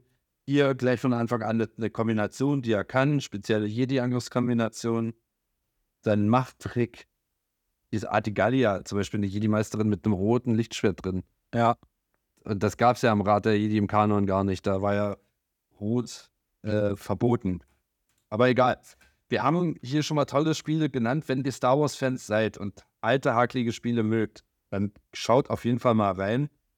Ich weiß nicht, was die derzeit auf dem Markt kosten. Äh, schwer zu- nur mal eine Frage. Hast du auch alle fünf Games, die du heute vorstellst, original bei dir liegen? Äh, ja, außer eins, aber das liegt einfach nur daran, dass ich irgendwann, ich glaube, die Hülle war kaputt, dann habe ich die weggetan. Ich habe die CDs hier in der Spindel und das Booklet irgendwo in einem Schrank rumliegen. Also ich habe alle hier außer eins. Okay. Ja. Okay. Ähm, Soll ich mit Platz 4 weitermachen? ja, mach das doch. Ähm, wir haben schon mal darüber gesprochen in einer separaten äh, verbotenes Audiomaterial-Folge. Ich habe mich noch auf Platz 4 für Nightmare Creatures 2 entschieden. Gerade Mhm. der zweite ist etwas geladener und besser als der erste. Und wie gesagt, meine Geschichte dazu, das äh, Spiel ist unfassbar brutal. Es macht einfach Spaß. Hört einfach in die dritte verbotenes Audiomaterial-Folge rein und da erfahrt ihr, warum das Spiel so geil ist. Man spielt ähm, einen Charakter namens Herbert, der aus der Irrenanstalt äh, ausbricht, während Adam Crowley im London des 18. Jahrhunderts dort äh, Monster und Zombie-Brut auf die Straße gelassen hat. Und ähm, der versucht, die ganze Welt damit ins Dunkel zu stürzen. Und du bist halt Überlebender und musst ähm, ziemlich krasse, kombomäßige Kacke gegen diese Gegner abziehen, um die ins, in die virtuelle Hölle zu schicken. Ähm, und das, wie gesagt, das hat einen krassen Gore-Faktor. Es hat fast schon was von Tekken, so wie die Movements äh, gestaltet sind, wie du gegen diese Monster vorgehen musst und hat brutale Fatality-Moves und so. Nebenbei machst du Jump-and-Run-Passagen, musst Items sammeln, aber meistens sind diese Items äh, mal hier ein Schlüssel, der dann an der nächsten Tür weg ist, oder ein Bolzenschneider oder halt eine Shotgun, die du dann an einem Gegner benutzt und dann ist er futsch und Mhm. mehr geht halt nicht. Nightmare Creatures ist ein ganz, ganz fantastisches äh, Spiel, was mir sehr großen Spaß gemacht hat. Und an der Stelle gibt es auch nicht viel mehr zu sagen, weil wir einen ganzen Podcast über Teil 1 und 2 aufgenommen haben. Ja. Äh, wir können euch ja mal eben kurz die Folge da oben äh, verlinken, wenn ihr da reinhören wollt. Ähm, genau. Sehr Ja. gut gemacht, Mann. Ich hoffe, du vergisst es nicht. Ich hoffe, ich vergesse es nicht. Äh, ja, mein Platz 4 ist äh, Final Fantasy VIII. Leider ist die Hülle hier schon ein bisschen lediert, weswegen man hier die vordere Klappe abnehmen kann. Aber naja, es ist immer noch die Originalversion, die ich damals als äh, Kind bekommen habe. Ich war mit meiner Tante im Kaufhaus und habe das dann gesehen und ich wusste halt, dass ein Kumpel von mir das immer gezockt hat. Ich kannte schon einiges aus diesem Spiel, wollte das aber auch nochmal selber von vorne zocken. Und habe ich halt so lange gequengelt, bis ich das Spiel bekommen habe. Hat geklappt, der Äh, Plan ist hast- aufgegangen. Du hast gesagt, Tante, kaufst du mir das? Und sie hat gesagt, jo. ja. So was. Nein, bitte. Ja. Ähm, ja, ich weiß das nicht. Also, bitte ich, sagen. viele Leute sagen ja, dass das beste Final Fantasy auf der PlayStation 1 Final Fantasy 7 ist. Ich verstehe auch warum. Ich verstehe auch jetzt so im Nachhinein, warum der achte Teil nicht unbedingt einer der beliebtesten Teile ist, besonders weil es gegen Ende hin echt verworren wird und ein bisschen abgespaced und irgendwann denkst du so, hä, ist das überhaupt noch ein Final Fantasy Game? Es gibt auch eine Menge toller äh, Fantheorien, warum das in diesem Teil so ist, weil es wird wirklich super, im wahrsten Sinne des Wortes, super abgespaced. Ähm, aber besonders so der, der Anfang des Spiels, wenn du in deinem Garten bist als ein angehender Söldner und du musst deine erste Mission erfüllen und du bist aber eigentlich voll der Outsider und dann gibt es ja dieses Mädchen, was trotzdem unfassbar krass auf dich steht, obwohl du die die ganze Zeit ablehnst. Und dann gibt es so mega geile Action-Szenen und die Monster sind cool und alleine die Musik, ne, ohne Scheiß, also du, du hast quasi wie bei Resident Evil immer die vorgerenderten Hintergründe, wenn du in irgendeinem Bereich bist, zum Beispiel in Mhm. deinem Garten, das ist da so die, die Schule. Oder du bist Ja. in einem Dorf oder irgendwo. Dann hast du immer vorgerenderte Hintergründe. Wenn du diese Bereiche aber verlassen hast, äh, hast, hast du so eine Hub-World gehabt. Das war quasi so eine Semi-Open World und dann konntest du über die Landkarte rumrennen. Und da gibt es ein Stück, ne? Das ist eigentlich super simpel. Das geht nur so. Dum, dum, dum, dum, dum, dum, dum, dum, dum, dum. Das ist ein super simples Stück, aber ich habe das teilweise, wenn ich einfach hier durch Gladbeck durch die Stadt laufe oder irgendwas mache, dann kriege ich einfach richtig random diesen Song in meinem Kopf, weil der sich so in mein Hirn gefressen hat. Ja. Und boah, was ich auch liebe an Final Fantasy VIII sind so die Übergänge von Cutscene nach Gameplay. Es gibt zum Beispiel eine Stelle, das ist für mich einer der geilsten Stellen im ganzen Spiel. Du musst deine Seed-Prüfung abschließen. Also Seeds sind da quasi diese Söldner, diese Hexenjäger. Und die müssen halt eine Prüfung abschließen. Und dann fahren die mit Booten auf eine Stadt zu. Und diese Stadt ist ein Kriegsgebiet. So. Und dann siehst du das in der Cutscene, wie Squall dann so Richtung Horizont guckt. Dann taucht auf einmal die Insel so am Horizont auf. Da fahren die immer näher halt zu dieser Insel. Das Boot fährt auf den Sand, also legt an, die Klappe geht auf und dann kommt auf einmal in Ingame-Grafik, kommen die Charaktere aus dem Boot gerannt und du gehst nahtlos von Cutscene ins Gameplay über. Äh, Boah, das war so geil damals. Ne? Das, das gab es auch, glaube ich, vorher in keinem anderen Spiel. Zumindest habe ich es nirgendwo gesehen.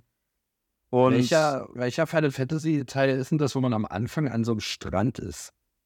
an einem Strand. Ja. Äh? Oder, oder bin äh, ich also- da jetzt? Also die erste, naja, also in, in einer äh, Cutscene von Final Fantasy VIII am Anfang, da wird so ein Strand gezeigt mit so Wellen, die immer vor und zurück gehen. Okay. Und das, Ich habe ein einzigen Mal gespielt vor Ewigkeiten und da ich erinnere mich bloß noch an den Strand. Und mit so einer leichten Draufsicht. Ich hoffe, das war Final Fantasy. Ah, ich, ich, ich würde, ich, oder meinst du vielleicht Kingdom Hearts? nee. Nee. Nee. Nee, wüsste, nee, wüsste ich jetzt. nicht. Ähm, ich habe mir tatsächlich für die PS4, da kam vor ein paar Jahren nochmal die Remastered Edition raus, habe ich Äh? mir nochmal geholt, habe das Game auch fast durchgezockt. Ähm, ich muss aber dazu sagen, also wenn man nicht so ein Retro-Liebhaber ist und sich darauf nicht einschießen kann, dass vielleicht auch mal Sachen so ein bisschen langsamer sind, wie zum Beispiel Kämpfe oder so. Ich meine, es gibt Funktionen, wie du es in der Remastered-Version umgehen kannst. Du kannst dich quasi unbesiegbar machen oder viel stärker machen oder doppelte Ähm. Geschwindigkeit oder halt diese Random Encounter auf der Oberwelt oder generell kannst du, kannst du abschalten. Das ist für mich dann aber irgendwie nicht so die richtige Experience. Das ist dann so Final Fantasy Light, dann kann ich mir auch ein Let's Play von Final Fantasy 8 reinziehen. Ähm, aber wenn ihr damit gar keinen Stress habt, möchte ich euch dieses Spiel ans Herz legen, weil es ist wirklich ein toller, toller Teil mit richtig geilen Cutscenes und toller Musik und tollen Charakteren und tollen Monstern. toll. Und ja, Ist toll, ne? Toll. Einfach toll. Super toll. Das war mein Nicht- Platz 4. Okay, kommen wir zu meinem Platz 3. Und es ist, äh, ja, ganz komisch, dass es dieses Spiel in diese Liste geschafft hat, denn wie ich vorhin bereits angedeutet habe, ist es Tony Hawks Skateboarding. Nicht Tony Hawks Pro Skater 2. Weil das Spiel wurde sp äh, später sogar nochmal umbenannt und da hieß es, glaube ich, Tony Hawks Pro Skater aus irgendeinem Grund. Aber es ist Tony Hawks Skateboarding. Ähm, ja, was, was gibt es da zu sagen? Ne? Das war halt das erste seiner Art, würde ich jetzt behaupten.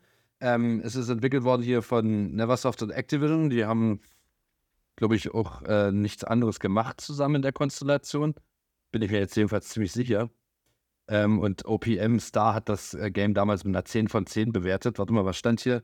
Ich glaube, Ähm. äh, doch, die haben ein Spiel in der Kombination zusammen gemacht.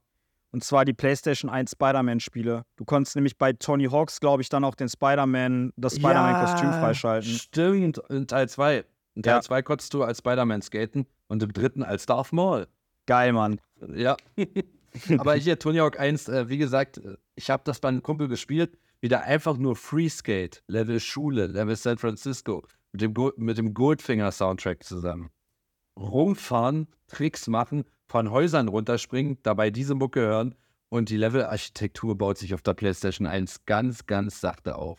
es gibt ein fantastisches Remake für die PS4, ähm, also was ich jeden, also wenn ich mal meine Switch anwerfe und gerade überhaupt nicht weiß, was ich jetzt nebenbei datteln soll, dann spiele ich Tony Hawk's äh, Pro Skater 1 und 2, das Remake. Ich will nur sagen, Teil 2 ist genauso fantastisch und hat vielleicht sogar den besseren äh, Soundtrack, aber Tony Hawk's Skateboarding ist ein Spiel, was mich wirklich geprägt hat, was äh, unglaublich schön ist und äh, das hat mein ganzes Leben verändert und äh, ich weiß nicht, ich bin einfach nur fucking stolz darauf. Ich könnte das jetzt einlegen und könnte eine Stunde einfach nur rumhopsen, durch diese Welt fahren. Äh, es macht einfach unfassbar viel Spaß. Äh, weißt du aus dem Stegreif, wie die das in dem Remake, kann man ja sagen, ist ja ein Remake, ne? Ja, ähm, Wie die es da gelöst haben mit dem Soundtrack? Haben die alle Lizenzen nochmal bekommen? Ähm, viele Songs sind drin.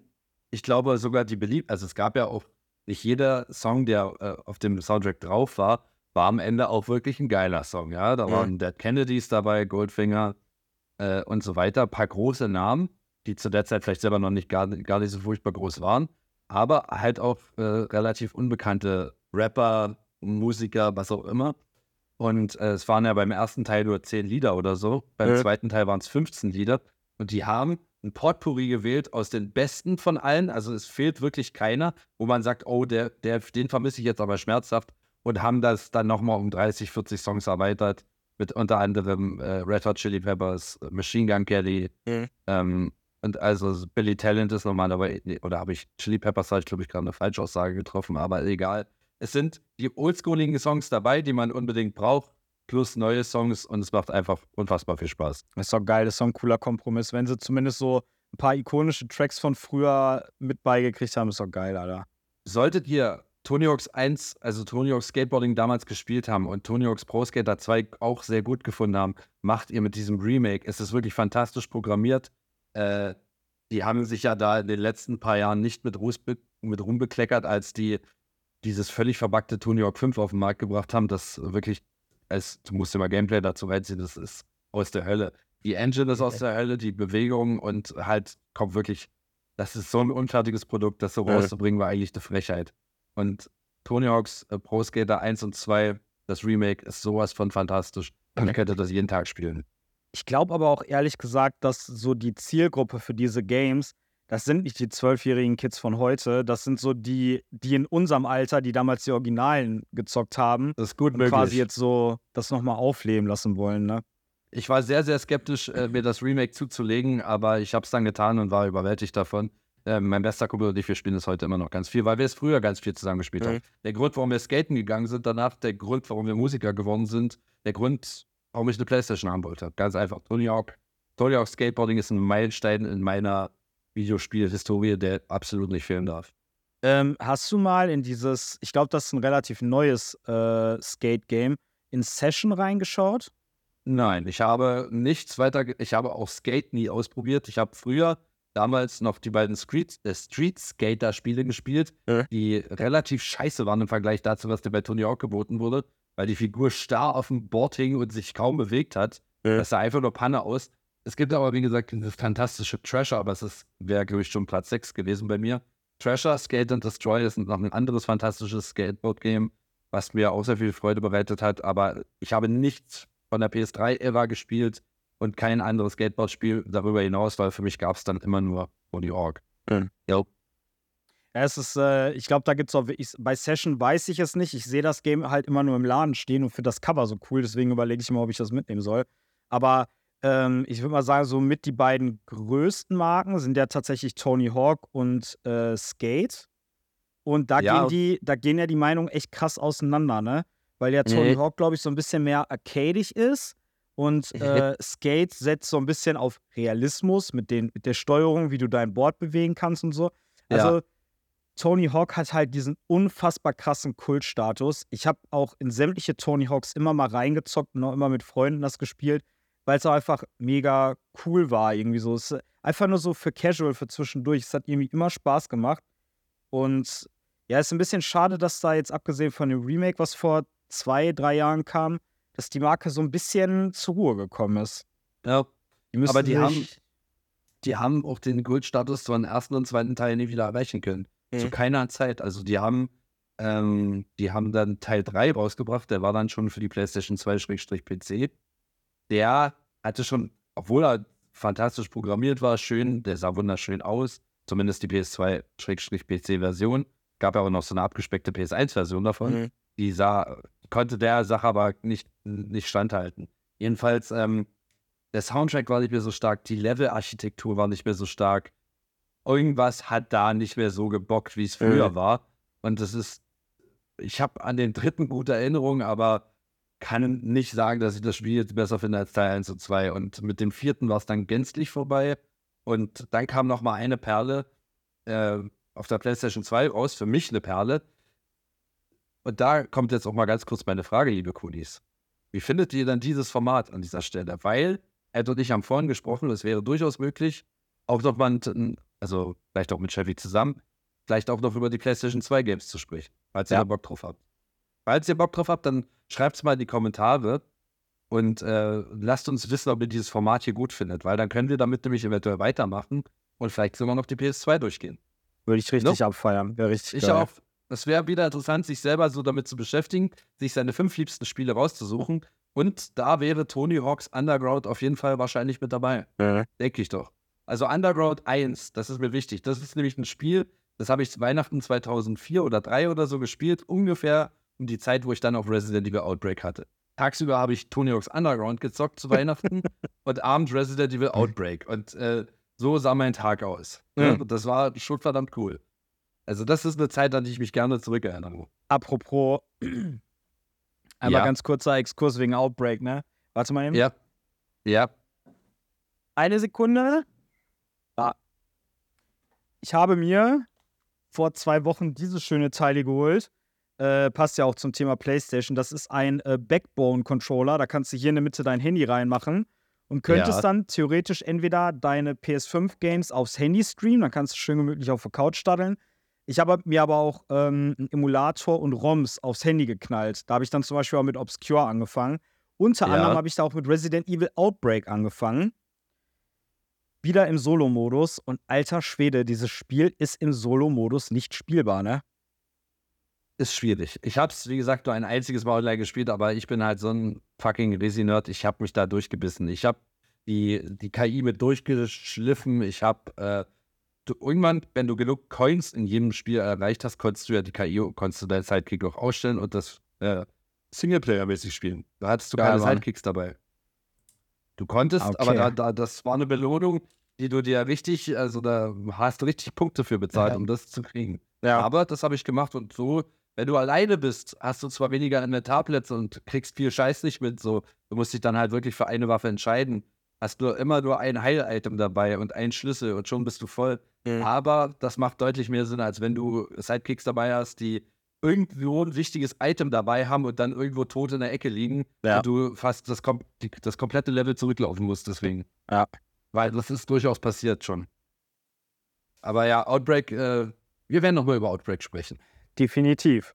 So. Erzähl mir ähm, doch lieber mal, was? welcher dein Platz 3 ist. Also mein Teil 3 ist ein Spiel, was ich jetzt in physischer Form leider äh, nicht hier habe, aber ich kann euch ja vielleicht jetzt einmal das Cover einblenden. Ähm, und zwar geht es da um Grandia. Grandia ist ein JRPG, ich glaube auch aus den frühen 2000ern. Ähm, das ist äh, ein, also von der Optik her, was ich besonders finde an dem Spiel ist, die Umgebungen sind in 3D und die Kamera ist auch drehbar. Aber Okay. deine Charaktermodelle sind so ein bisschen, ich will nicht sagen Chibi-Optik, aber schon so ein bisschen reduziert und in 2D.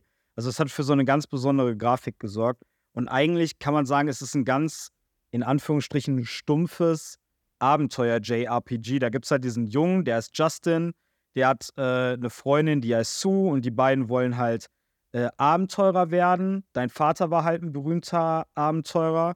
Und am Anfang machst du dann, dann noch so irgendwie Spielchen mit und äh, kämpfst irgendwie gegen eine Rivali, Rival, wie sag mal, rivalisierende Jugendbande aus deiner Stadt. Und dann später ergibt sich aber halt so eine richtige Abenteuergeschichte daraus. Und du reist dann auch mit so einem Dampfer, also du haust von zu Hause ab, reist dann mit einem Dampfer einfach zu einem anderen Kontinent und kommst dann so einem super großen Geheimnis irgendwie auf die Schliche. Und dann gibt es noch so ein Militär, was halt versucht, dich aufzuhalten. Und ähm, aber die ganze, die ganze Geschichte und der Soundtrack ist übrigens von Skywalker Sounds, das muss man sagen. Es hat wirklich ein unfassbar äh. grandioses äh, Intro, dieses Spiel. Ich, ich kriege jedes Mal Gänsehaut, wenn ich das höre.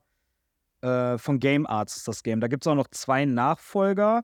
Die haben oh. mir allerdings nicht so gut gefallen. Also für mich ist Grandia 1 halt nochmal die Speerspitze der Reihe.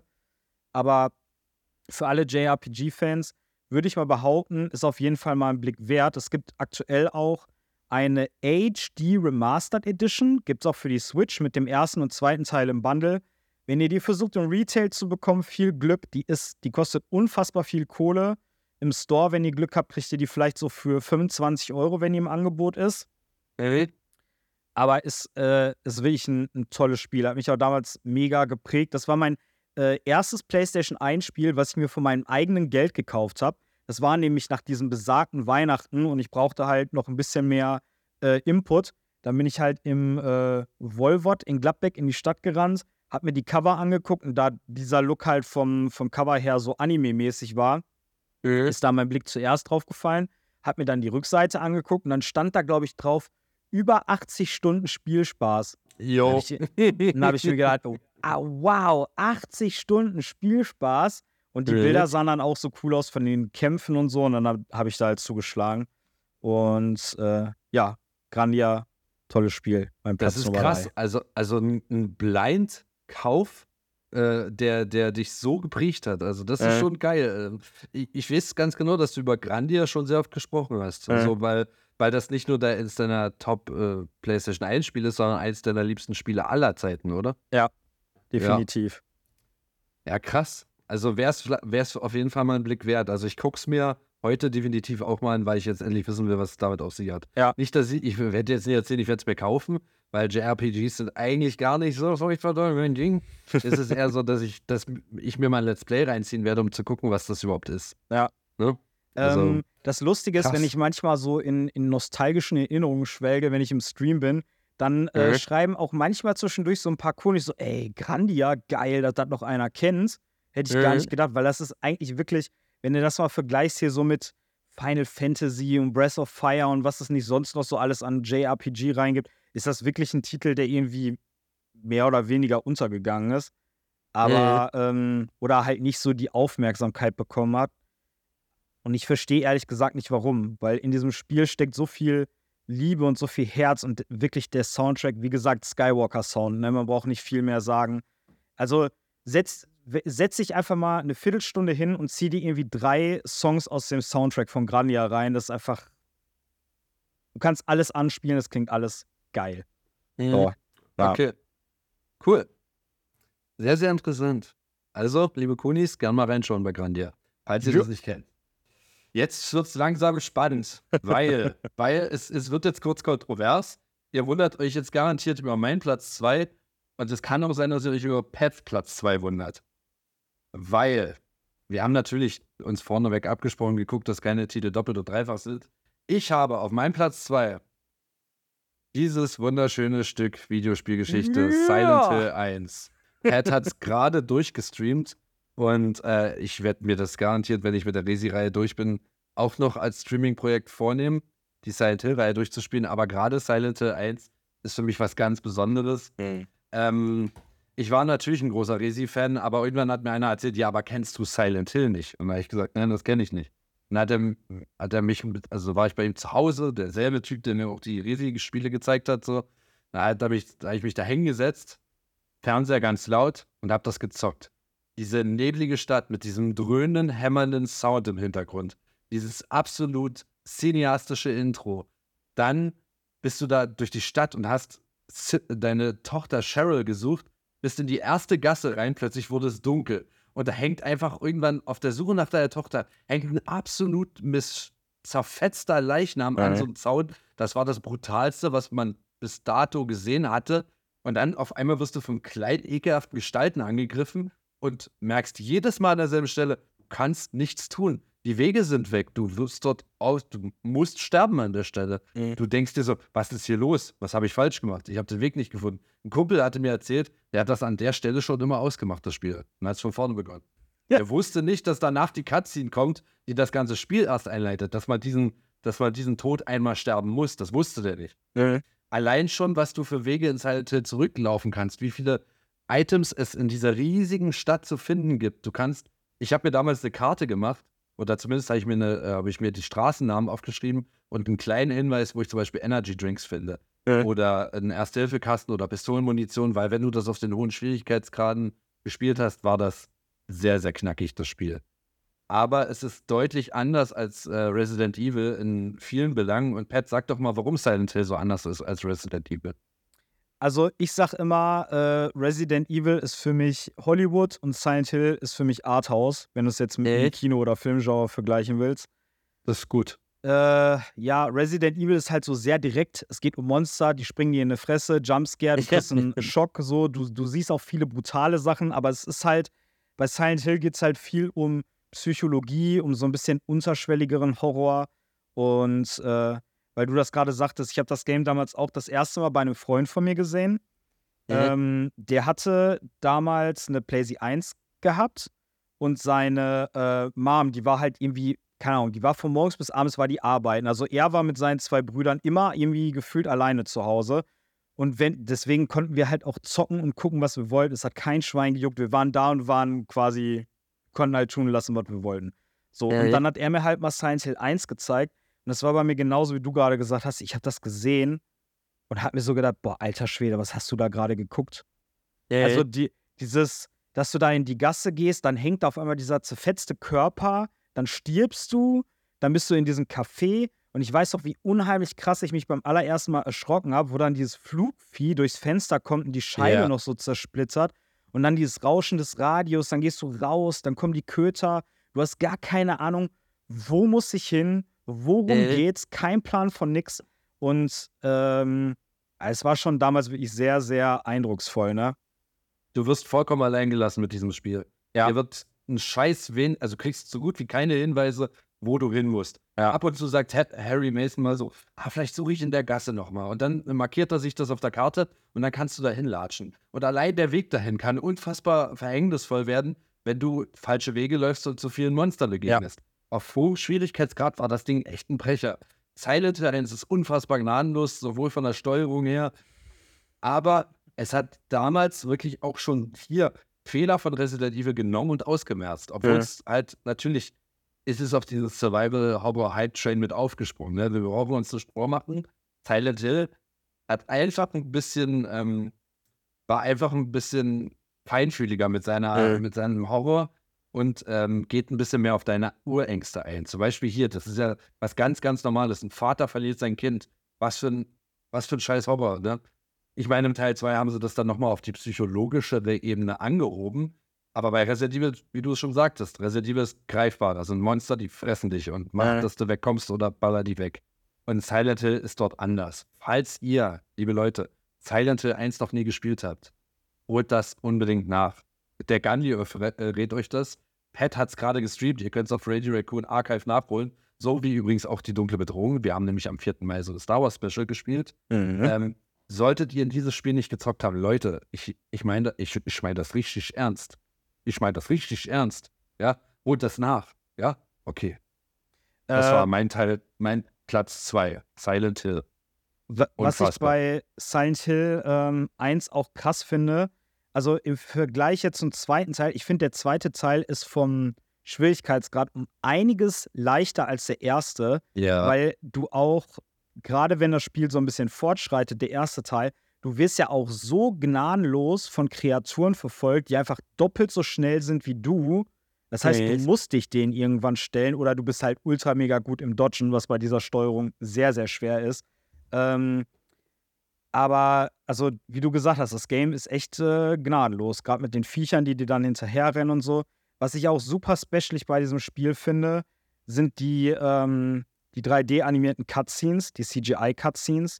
Ja. Also da sind teilweise wirklich Animationen und Mimiken bei, die natürlich hast du heutzutage ein schärferes Bild und Ja. äh, hochauflösendere Texturen und so, aber manchmal so die Mimik in den Gesichtern und so diese ganz feinen Nuancen, das kann mit heute, also mit heutzutage Cutscenes kann das noch mithalten.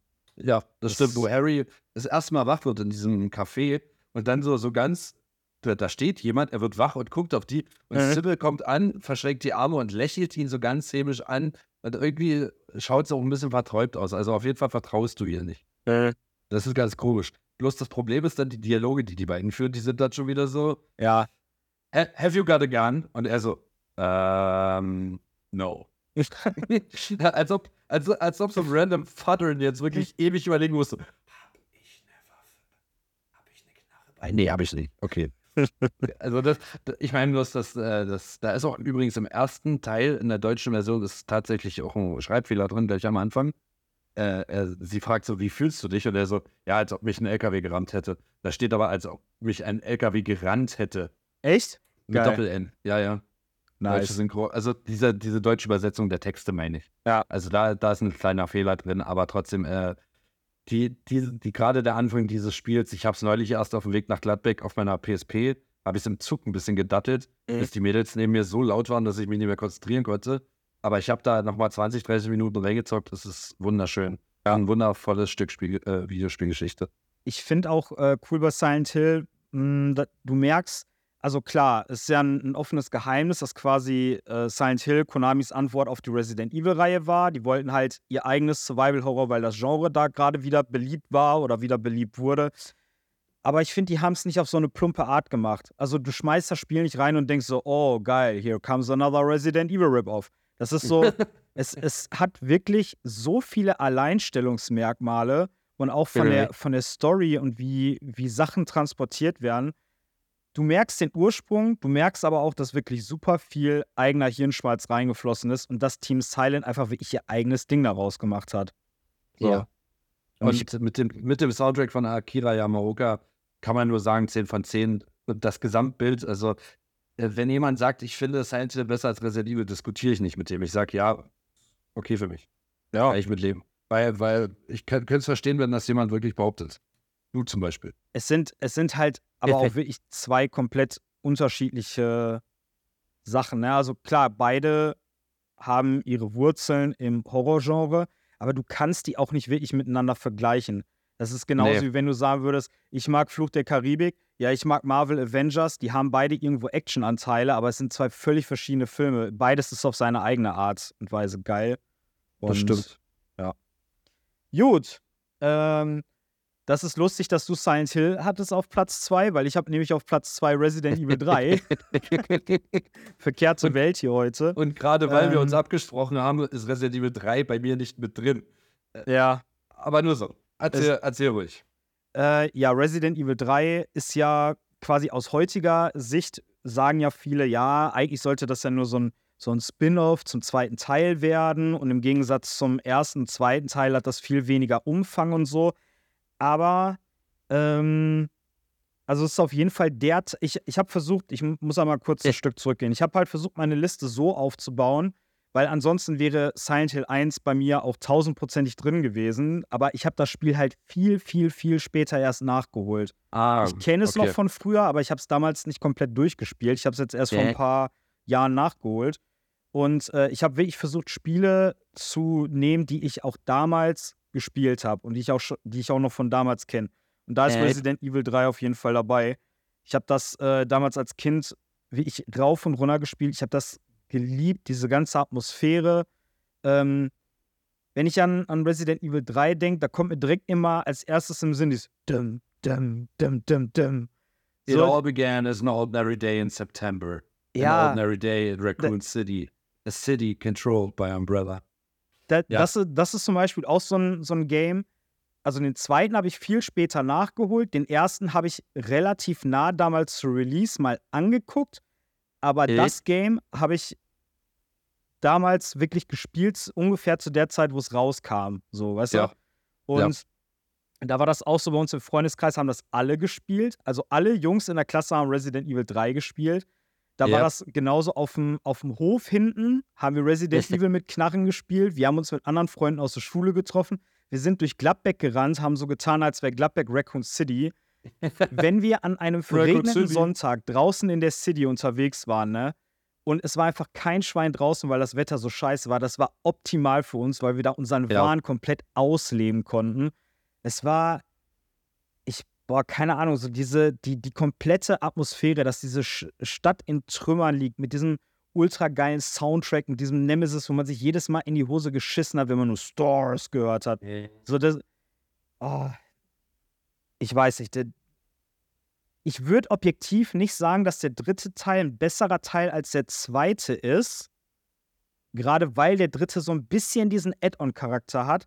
Aber da Äh. gibt es auch so viele geile Locations und ah, ich weiß ich finde irgendwie Resident Evil 3 ist so was ganz, ganz, ganz Besonderes. Und ich bin mega froh, dass das der dritte Teil ist, den wir bekommen haben und Ja. nicht wie ursprünglich geplant Code Veronica.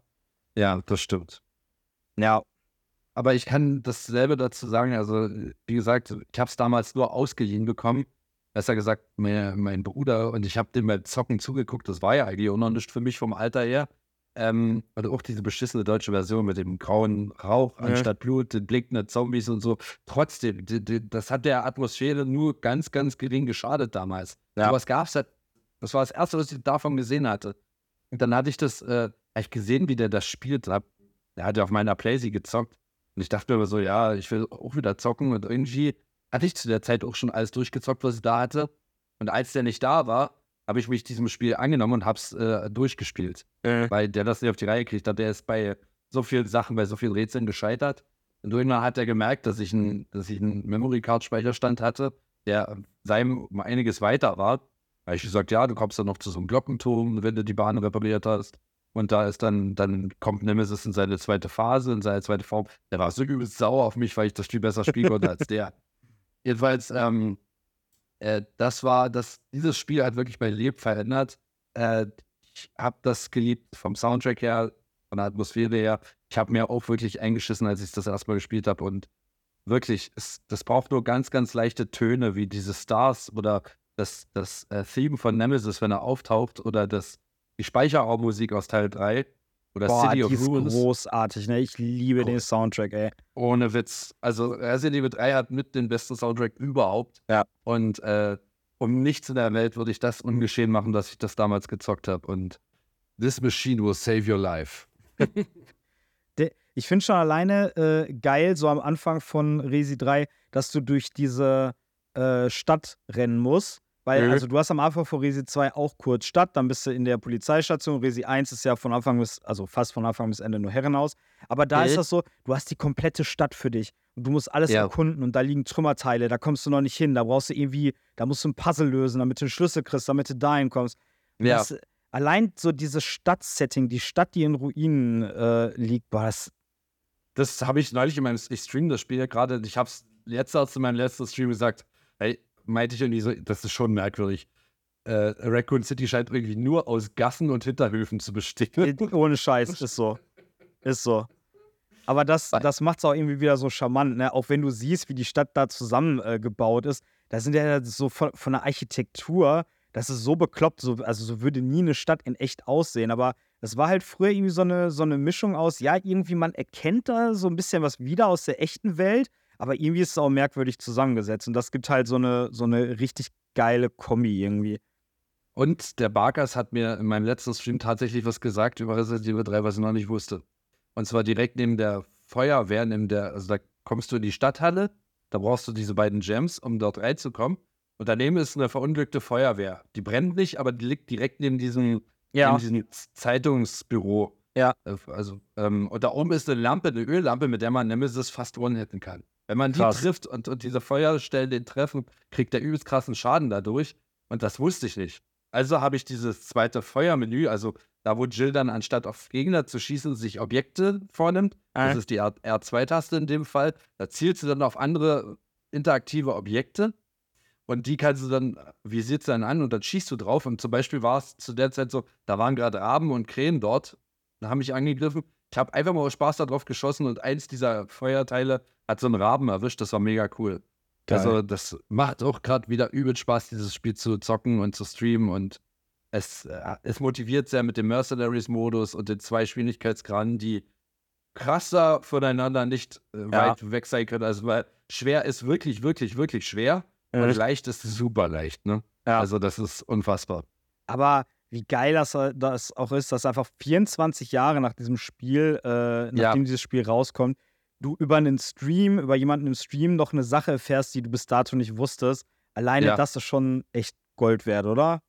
Ja, Grüße an der Stelle, Barkas. Ja. Ja.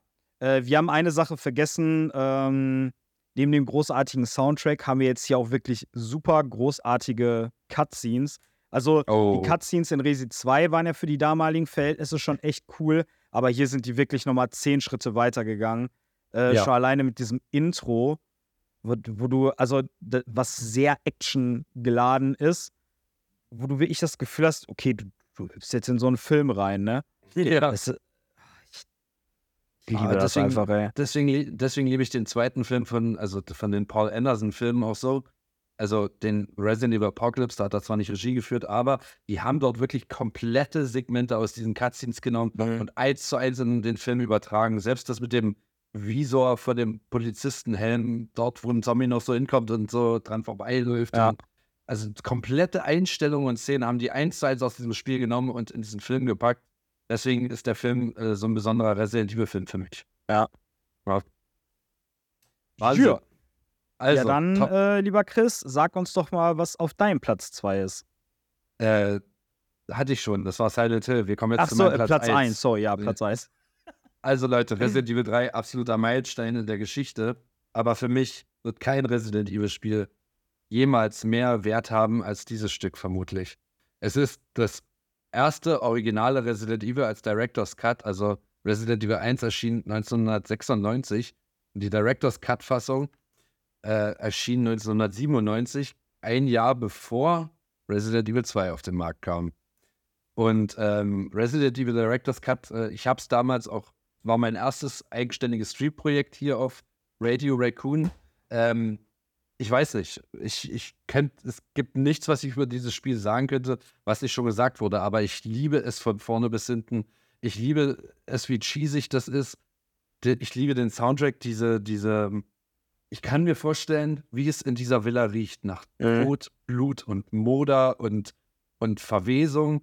Und trotzdem, du bist dort in diesem absolut unbekannten Haus gefangen mit voller Fallen. Überall warten blutrünstige Zombies auf dich, die heutzutage natürlich super lustig klingen. Die Barretta klingt wie eine Plastikpistole und die Zombies machen. Äh, äh,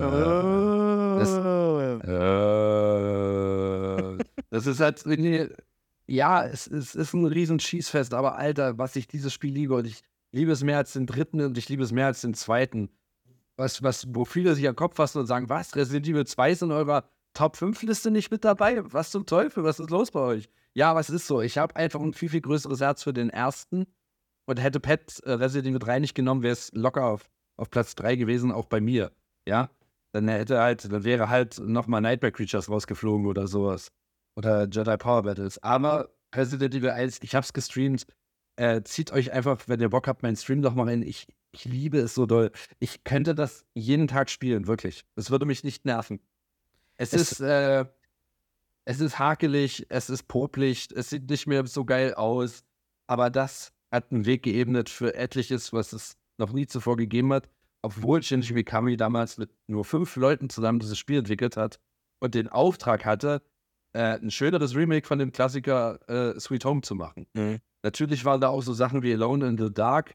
Da haben die sich schon dran orientiert und schon mit abgeguckt, gerade die vorgerenderten Hintergründe und so. Aber trotzdem, Resident Evil hat diese ganze Scheiße nochmal salonfähiger gemacht. Und Äh. mein Gott, diese Liebe zu diesem Spiel ist unglaublich groß bei mir, gerade zum ersten Teil. Ich, Was- Was ich so geil finde, wenn ich so überlege, Resident Evil 1, obwohl das ja jetzt auch nicht in meiner Top-Liste drin war, aber wie viel Einfluss das auf einen hatte und wie, wie oft man auch so wie oft man die Cutscenes gesehen hat, wie oft Ja. man die Rätsel gemacht hat, wie oft man einfach ein und dieselbe Passage gespielt hat und in wie viel Facetten, ne? Auf dem. PC, auf der Playstation, 10.000 Mal auf dem DS, dann gab es das Remake, Ja. das Remake gab es dann für verschiedene Konsolen, also es ist wirklich so, wenn du in die Spencer-Menschen reinkommst, es ist ein bisschen so wie nach Hause kommen. Wie du gesagt hast, so, du hast das Gefühl, du riechst so den, den, den Moder und den Staub, der über, überall liegt. So, du weißt, wie es sich anhört, wenn deine Schritte in den Hallen so widerhallen.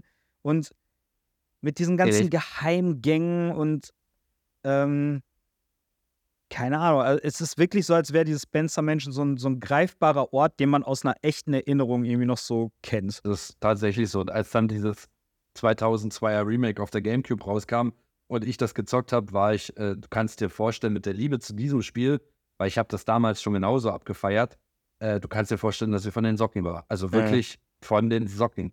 Und gerade dann, als 2015 nochmal das HD-Remaster für die PS3 und PS4 kam und man sich dieses Spiel auch für 20 Euro nochmal gekauft hat, war man einfach verzückt, dass man diesen alten Klassiker nochmal erleben darf. So viele Jahre nach Release. Und Mhm. ja, natürlich ist Resident Evil 1 Remake das bessere Spiel. Da brauchen wir uns nicht drüber unterhalten. Es geht jetzt ja aber nicht um meine PS4-Klassiker oder so, sondern um PS1. Aber auch dennoch würde ich sagen, ich liebe Director's Cut etwas mehr als das Remake.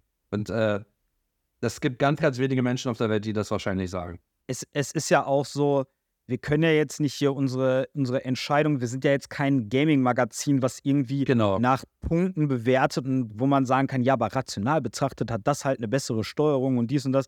Es ist ja auch ein bisschen, es schwebt ja ganz viel äh, Nostalgie, schwingt ja damit rein. So, ne? auf Und jeden Fall. es ist halt, man kann es rational vielleicht gar nicht begründen. Es ist einfach nur, du hast, du hast dieses Gefühl und du hast eine ganz intensive Liebe für dieses Spiel und Äh. ja, ich verstehe das. Also, ne, es gibt ja auch, sa sagen wir jetzt mal, ist vielleicht jetzt nicht das beste Beispiel, aber wenn du es jetzt neutral betrachten würdest, so vom, vom Gameplay her und so, wäre vielleicht Resident Evil 4 in Anführungsstrichen das bessere Game. Wobei man da, man muss auch mal sagen, was bedeutet das bessere Game? Da hängen ja so viele Faktoren, ne? Gibt es da so viele Faktoren.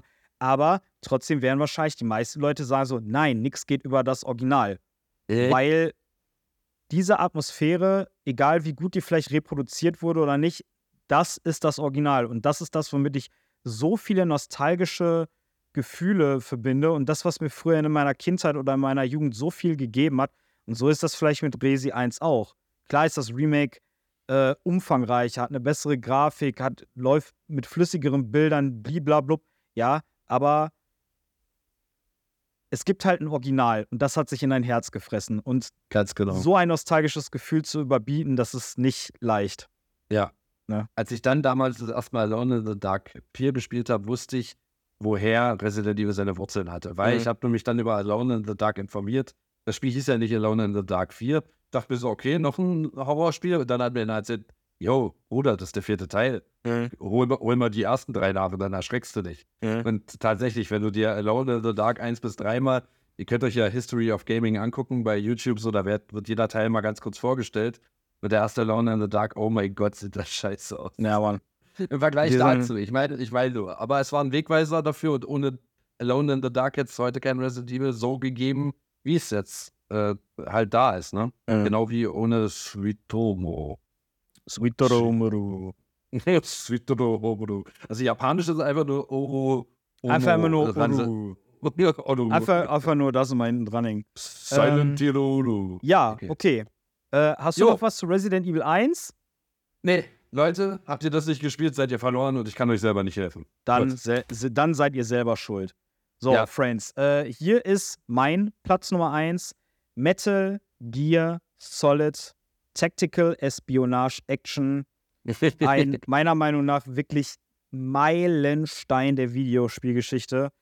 Ähm, ja, von Mastermind Hideo Kojima. Ich glaube, über den Typen brauchen wir nicht allzu viel sagen. Der hat äh, ja die Videospielbranche mit maßgeblich geprägt, würde ich mal sagen. Und für mich ist Metal Gear, ich habe es damals bei einem, bei einem Kumpel gesehen, da gab es dann halt diese Cutscene, wo du mit diesem Torpedo-U-Boot nach Shadow Moses geschossen wirst. Du bist an diesem Hangar. Äh, Snake macht sich die, seine Taucherausrüstung ab, schleicht durch den Hangar. geht dann in den Aufzug rein und hat den wahrscheinlich epischsten Turnaround-Moment in der Videospielgeschichte. Und das war schon so, ich, natürlich habe ich das früher nicht so in diese Worte fassen können, aber es war so, hä, irgendwas ist hier voll anders wie bei anderen Spielen. Irgend, also keine Ahnung, was es ist, aber irgendwie ist dieses Spiel anders. Und aus heutiger Sicht, dieses Spiel ist halt fucking cineastisch, ne?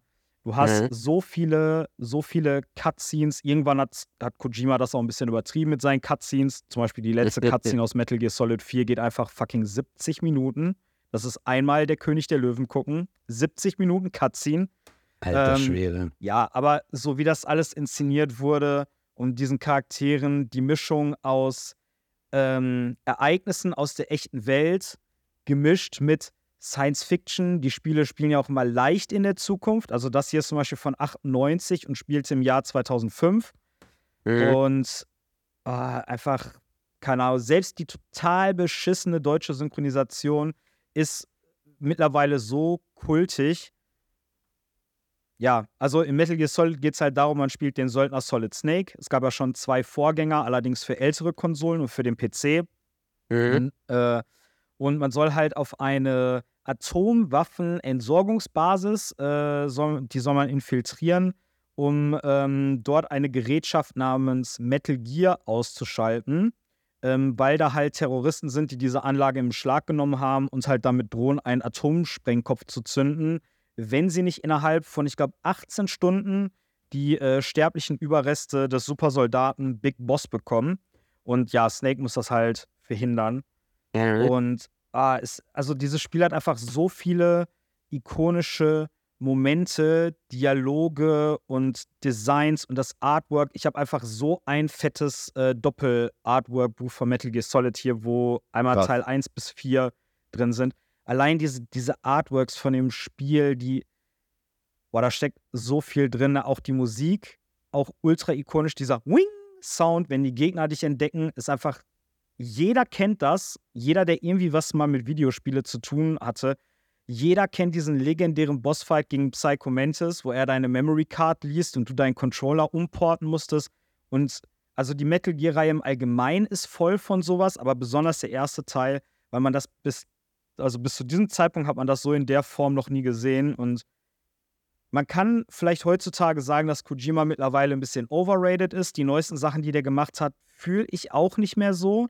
Aber Äh. das hier hat, glaube ich, super viel in der Gaming-Branche geändert. Also gerade was dieses so angeht, äh, Mixen, Videospiele sind halt nicht nur, sagen wir mal, Jump and Run oder Autorennen oder so, sondern es kann auch wirklich ein interaktiver Film sein.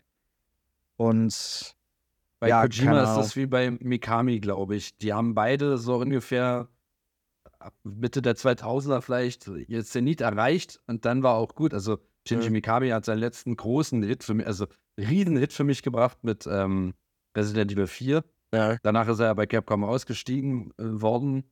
Und nee, der ist gegangen.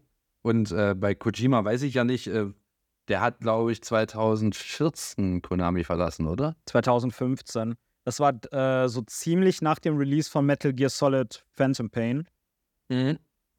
Aber, aber ich glaube, wel- welcher ist äh, unter Fans der beliebteste Metal Gear-Teil? Also so die- die große ich allgemeine- würde tatsächlich sagen, der erste. Okay. Der, der zweite hat ja einen ziemlichen Shitstorm abbekommen, weil du da auch nicht mehr Solid Snake spielst, also für eine ganz kurze Sequenz am Anfang, aber du spielst dann halt einen anderen Charakter. Der dritte ist auch sehr beliebt, weil die Story mit dem zweiten Teil sehr verkopft und sehr verwirrend geworden, äh, verworren, verwirrend, verwirrend geworden ist. Nein. Komischer Satz. Äh, und der dritte, ist. also er ist sehr verworren. Und der dritte Teil spielt quasi vor allen anderen und ist nochmal so ein Standalone. Der hat eine ganz eigene Geschichte. Da geht es auch nicht um Solid Snake, da geht es um Big. Boss. Und der Ja. steht, du könntest auch einfach nur Metal Gear Solid 3, nur den Teil spielen und hast dann so einmal dein eigenes kleines abgeschlossenes Ding. Von daher glaube ich, der dritte ist auch äußerst beliebt. Und ja, danach wurde die Reihe leider ein bisschen schwächer, wobei die auch wirklich ihre epischen Momente haben und so. Aber ähm, ich glaube, ich bin auch als Metal Gear Hardcore-Fan, bin ich froh, dass die Reihe jetzt nach dem fünften Teil abgeschlossen ist. Weil irgendwann ist eine Geschichte halt auch einfach auserzählt. Okay. Ähm, Ja. Dann erzähl das mal den Entwicklern von Resident Evil. Ja, ja. Wobei ich finde, Resident Evil, du könntest theoretisch so viel mehr, also du könntest mehr draus machen und auch durch andere Perspektiven beleuchten, wenn du es ein bisschen anders angehen würdest. Ja. Weil einfach diese Welt viel mehr hergibt. Du, kann, du könntest so viele Menschen als Hauptcharaktere nehmen und eigene Stories machen und das einfach 200 Jahre in der Vergangenheit oder 300 Jahre in der Zukunft spielen lassen. Also du könntest theoretisch so viel draus machen, aber Metal Gear ist halt so, was willst du für Metal Gear machen, was jetzt nicht mit Big Boss und Snake zu tun hat, sondern es ist halt kein Metal Gear mehr. Also ich Ja. weiß nicht, irgendwie. hm. Aber Okay. Friends, äh, übrigens, es kommt diesen Herbst die Metal Gear Solid Col Master Collection Volume 1 raus. Da wird unter anderem diese Perle dabei sein: Metal Gear Solid 2 Sons of Liberty und Metal Gear Solid 3 Snake Eater und noch die ganz alten MSX-Versionen. Ihr kriegt da wirklich ein riesen Package an Metal Gear Content. Also zieht euch auf jeden Fall, wenn ihr Metal Gear interessant findet, aber vielleicht noch nicht reingeschaut habt, äh, zieht euch auf jeden Fall mal die Master Collection auf Lunge. Bruder! Wie viele Metal Gear Spiele gibt's? Für Ey. PlayStation? Je- Jetzt von der Hauptreihe? Ja, also wie ist denn das zu betrachten? Ist das so wie mit den Spin-offs von Resident Evil, dass dann halt mal so ein Dead Aim dabei war? Oder wie ist das? Es gibt vier oder fünf Hauptteile, habe ich rausgehört, ne? Ja. Es, ja. Also es gibt fünf Hauptteile, dann gibt es noch einen Teil, der kein Spin-off war. Äh, Spin-off war. Ähm, das war halt ein. PSP-Exklusivtitel. Der ist aber auch ein vollwertiger Metal Gear-Teil. Der ist dann halt nur später nochmal für die Konsolen nachgeportet worden. Also würde ich eigentlich sogar sagen, es gibt sechs Teile. Ähm, ja, dann gibt es halt noch ein paar Spin-offs, ne? Zum Beispiel für PSP. Dann gab es noch mal, das war so ein bisschen so Alternate Universe, eine Variante von Metal Gear 1. Das hieß Metal Gear Ghost Babel für den Game Boy Color. Übrigens auch ein super, super, super gutes Spiel. Und ja, dann gab es da halt noch die ganz alten MSX-Teile, einen äh, Side-Scroller-Shooter, der hieß einfach nur Snake's Revenge. Oh yeah. Ja, also es gibt unfassbar viele Metal Gear-Spiele. Ähm, aber die, ja, ich würde sagen, die Hauptreihe ist schon so am stärksten. Es gab auch mal ein geiles Spin-off, das hieß Metal Gear Acid. Das war so ein äh, rundenbasiertes äh, Spiel, wo du hattest eine mega geile Grafik gehabt. Die Optik war auch wirklich super. Es sah fast so aus wie Metal Gear 2 für PlayStation 2. Du hast Äh. aber, du bist nicht frei rumgelaufen, hast Gegner abgeknallt, sondern das war eher so taktisch. Du hast, Ja. Du hast so Karten bekommen und hast dann immer rundenbasiert deine Züge gemacht. Und musstest dann immer darauf reagieren, was deine Gegner davor in den Runden gemacht haben. Das hat super viel Spaß gemacht. Ja. Nicht schlecht. Nicht schlecht, Mann. Ja. Ja, Okay, dann hätten wir's. dann hätten wir es, äh, liebe Kunis. Das war jeweils unsere äh, Top 5 PlayStation 1 Spiele. Wie gesagt, wenn ihr Bock drauf habt, lasst es uns mal gerne wissen. Ähm, machen wir das gleiche auch nochmal mit PlayStation 2 Games. Da gibt es auch einfach ein, einen Ozean voller großartiger Titel. Oh wo wir ja. uns dann wirklich auf fünf Titel beschränken müssen. Das wird sehr Ja. schwer, glaube ich. Ähm, genau. Und äh, lasst uns doch auch mal gerne wissen, was denn vielleicht eure Top 5 PlayStation 1 äh, Games sind. Vielleicht sind da ja sogar ein paar Sachen bei, die wir nicht kennen und die wir dann nochmal nachholen können. Vielleicht sogar im Stream. Also schreibt es gerne Oh in ja. die Kommentare. Ähm, ich hätte zum Abschluss noch eine kleine Sache. Wir haben in unserer Nightmare Creatures 1 und 2 Folge, die ja auch sehr retromäßig angehaucht war, haben wir eine kleine äh, Umfrage gemacht. Und zwar, welche Art von Games ihr Kunis bevorzugt. Also ob Retro-Games oder eher modernere Games. Oder ob euch das vielleicht völlig wurscht ist. Hauptsache, das Spiel an sich ist gut. Und äh, ja, tatsächlich haben nur 14,3% von euch gesagt, dass äh, sie Retro-Spiele lieben. 17,9% haben gesagt, dass sie eher auf moderne Games stehen. Und 67,9% haben gesagt, mir ist das eigentlich egal. Hauptsache, das Game ist geil. Hauptsache, das Äh. Game bockt. Sehr schön. Nice. Ja, Ja, auf, jeden Fall lasst uns, lasst uns eure Meinung zu unseren Top 5 wissen. Schreibt es in die Kommentare, schreibt uns eure Top 5 rein. Und äh, wenn ihr mehr Bock auf so einen Kram habt, dann immer her damit. Also dann, wir beschäftigen uns dann damit. Das macht riesen Spaß, diese Rankinglisten zu erstellen. In Erinnerung zu Kram, darin zu schwelgen und dann darüber reden zu können. Das ist, äh, das ist äh, der Traum eines jeden Podcasters und äh, Streamers. Also, man, wird, man wird dann auch noch mal so ein bisschen Kind, oder?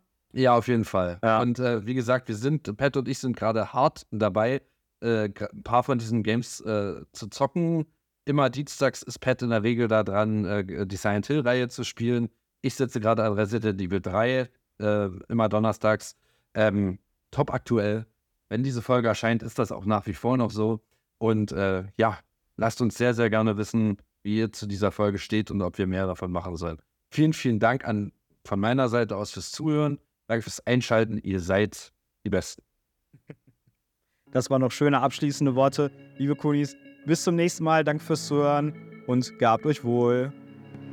Cheerio. Tschüssi.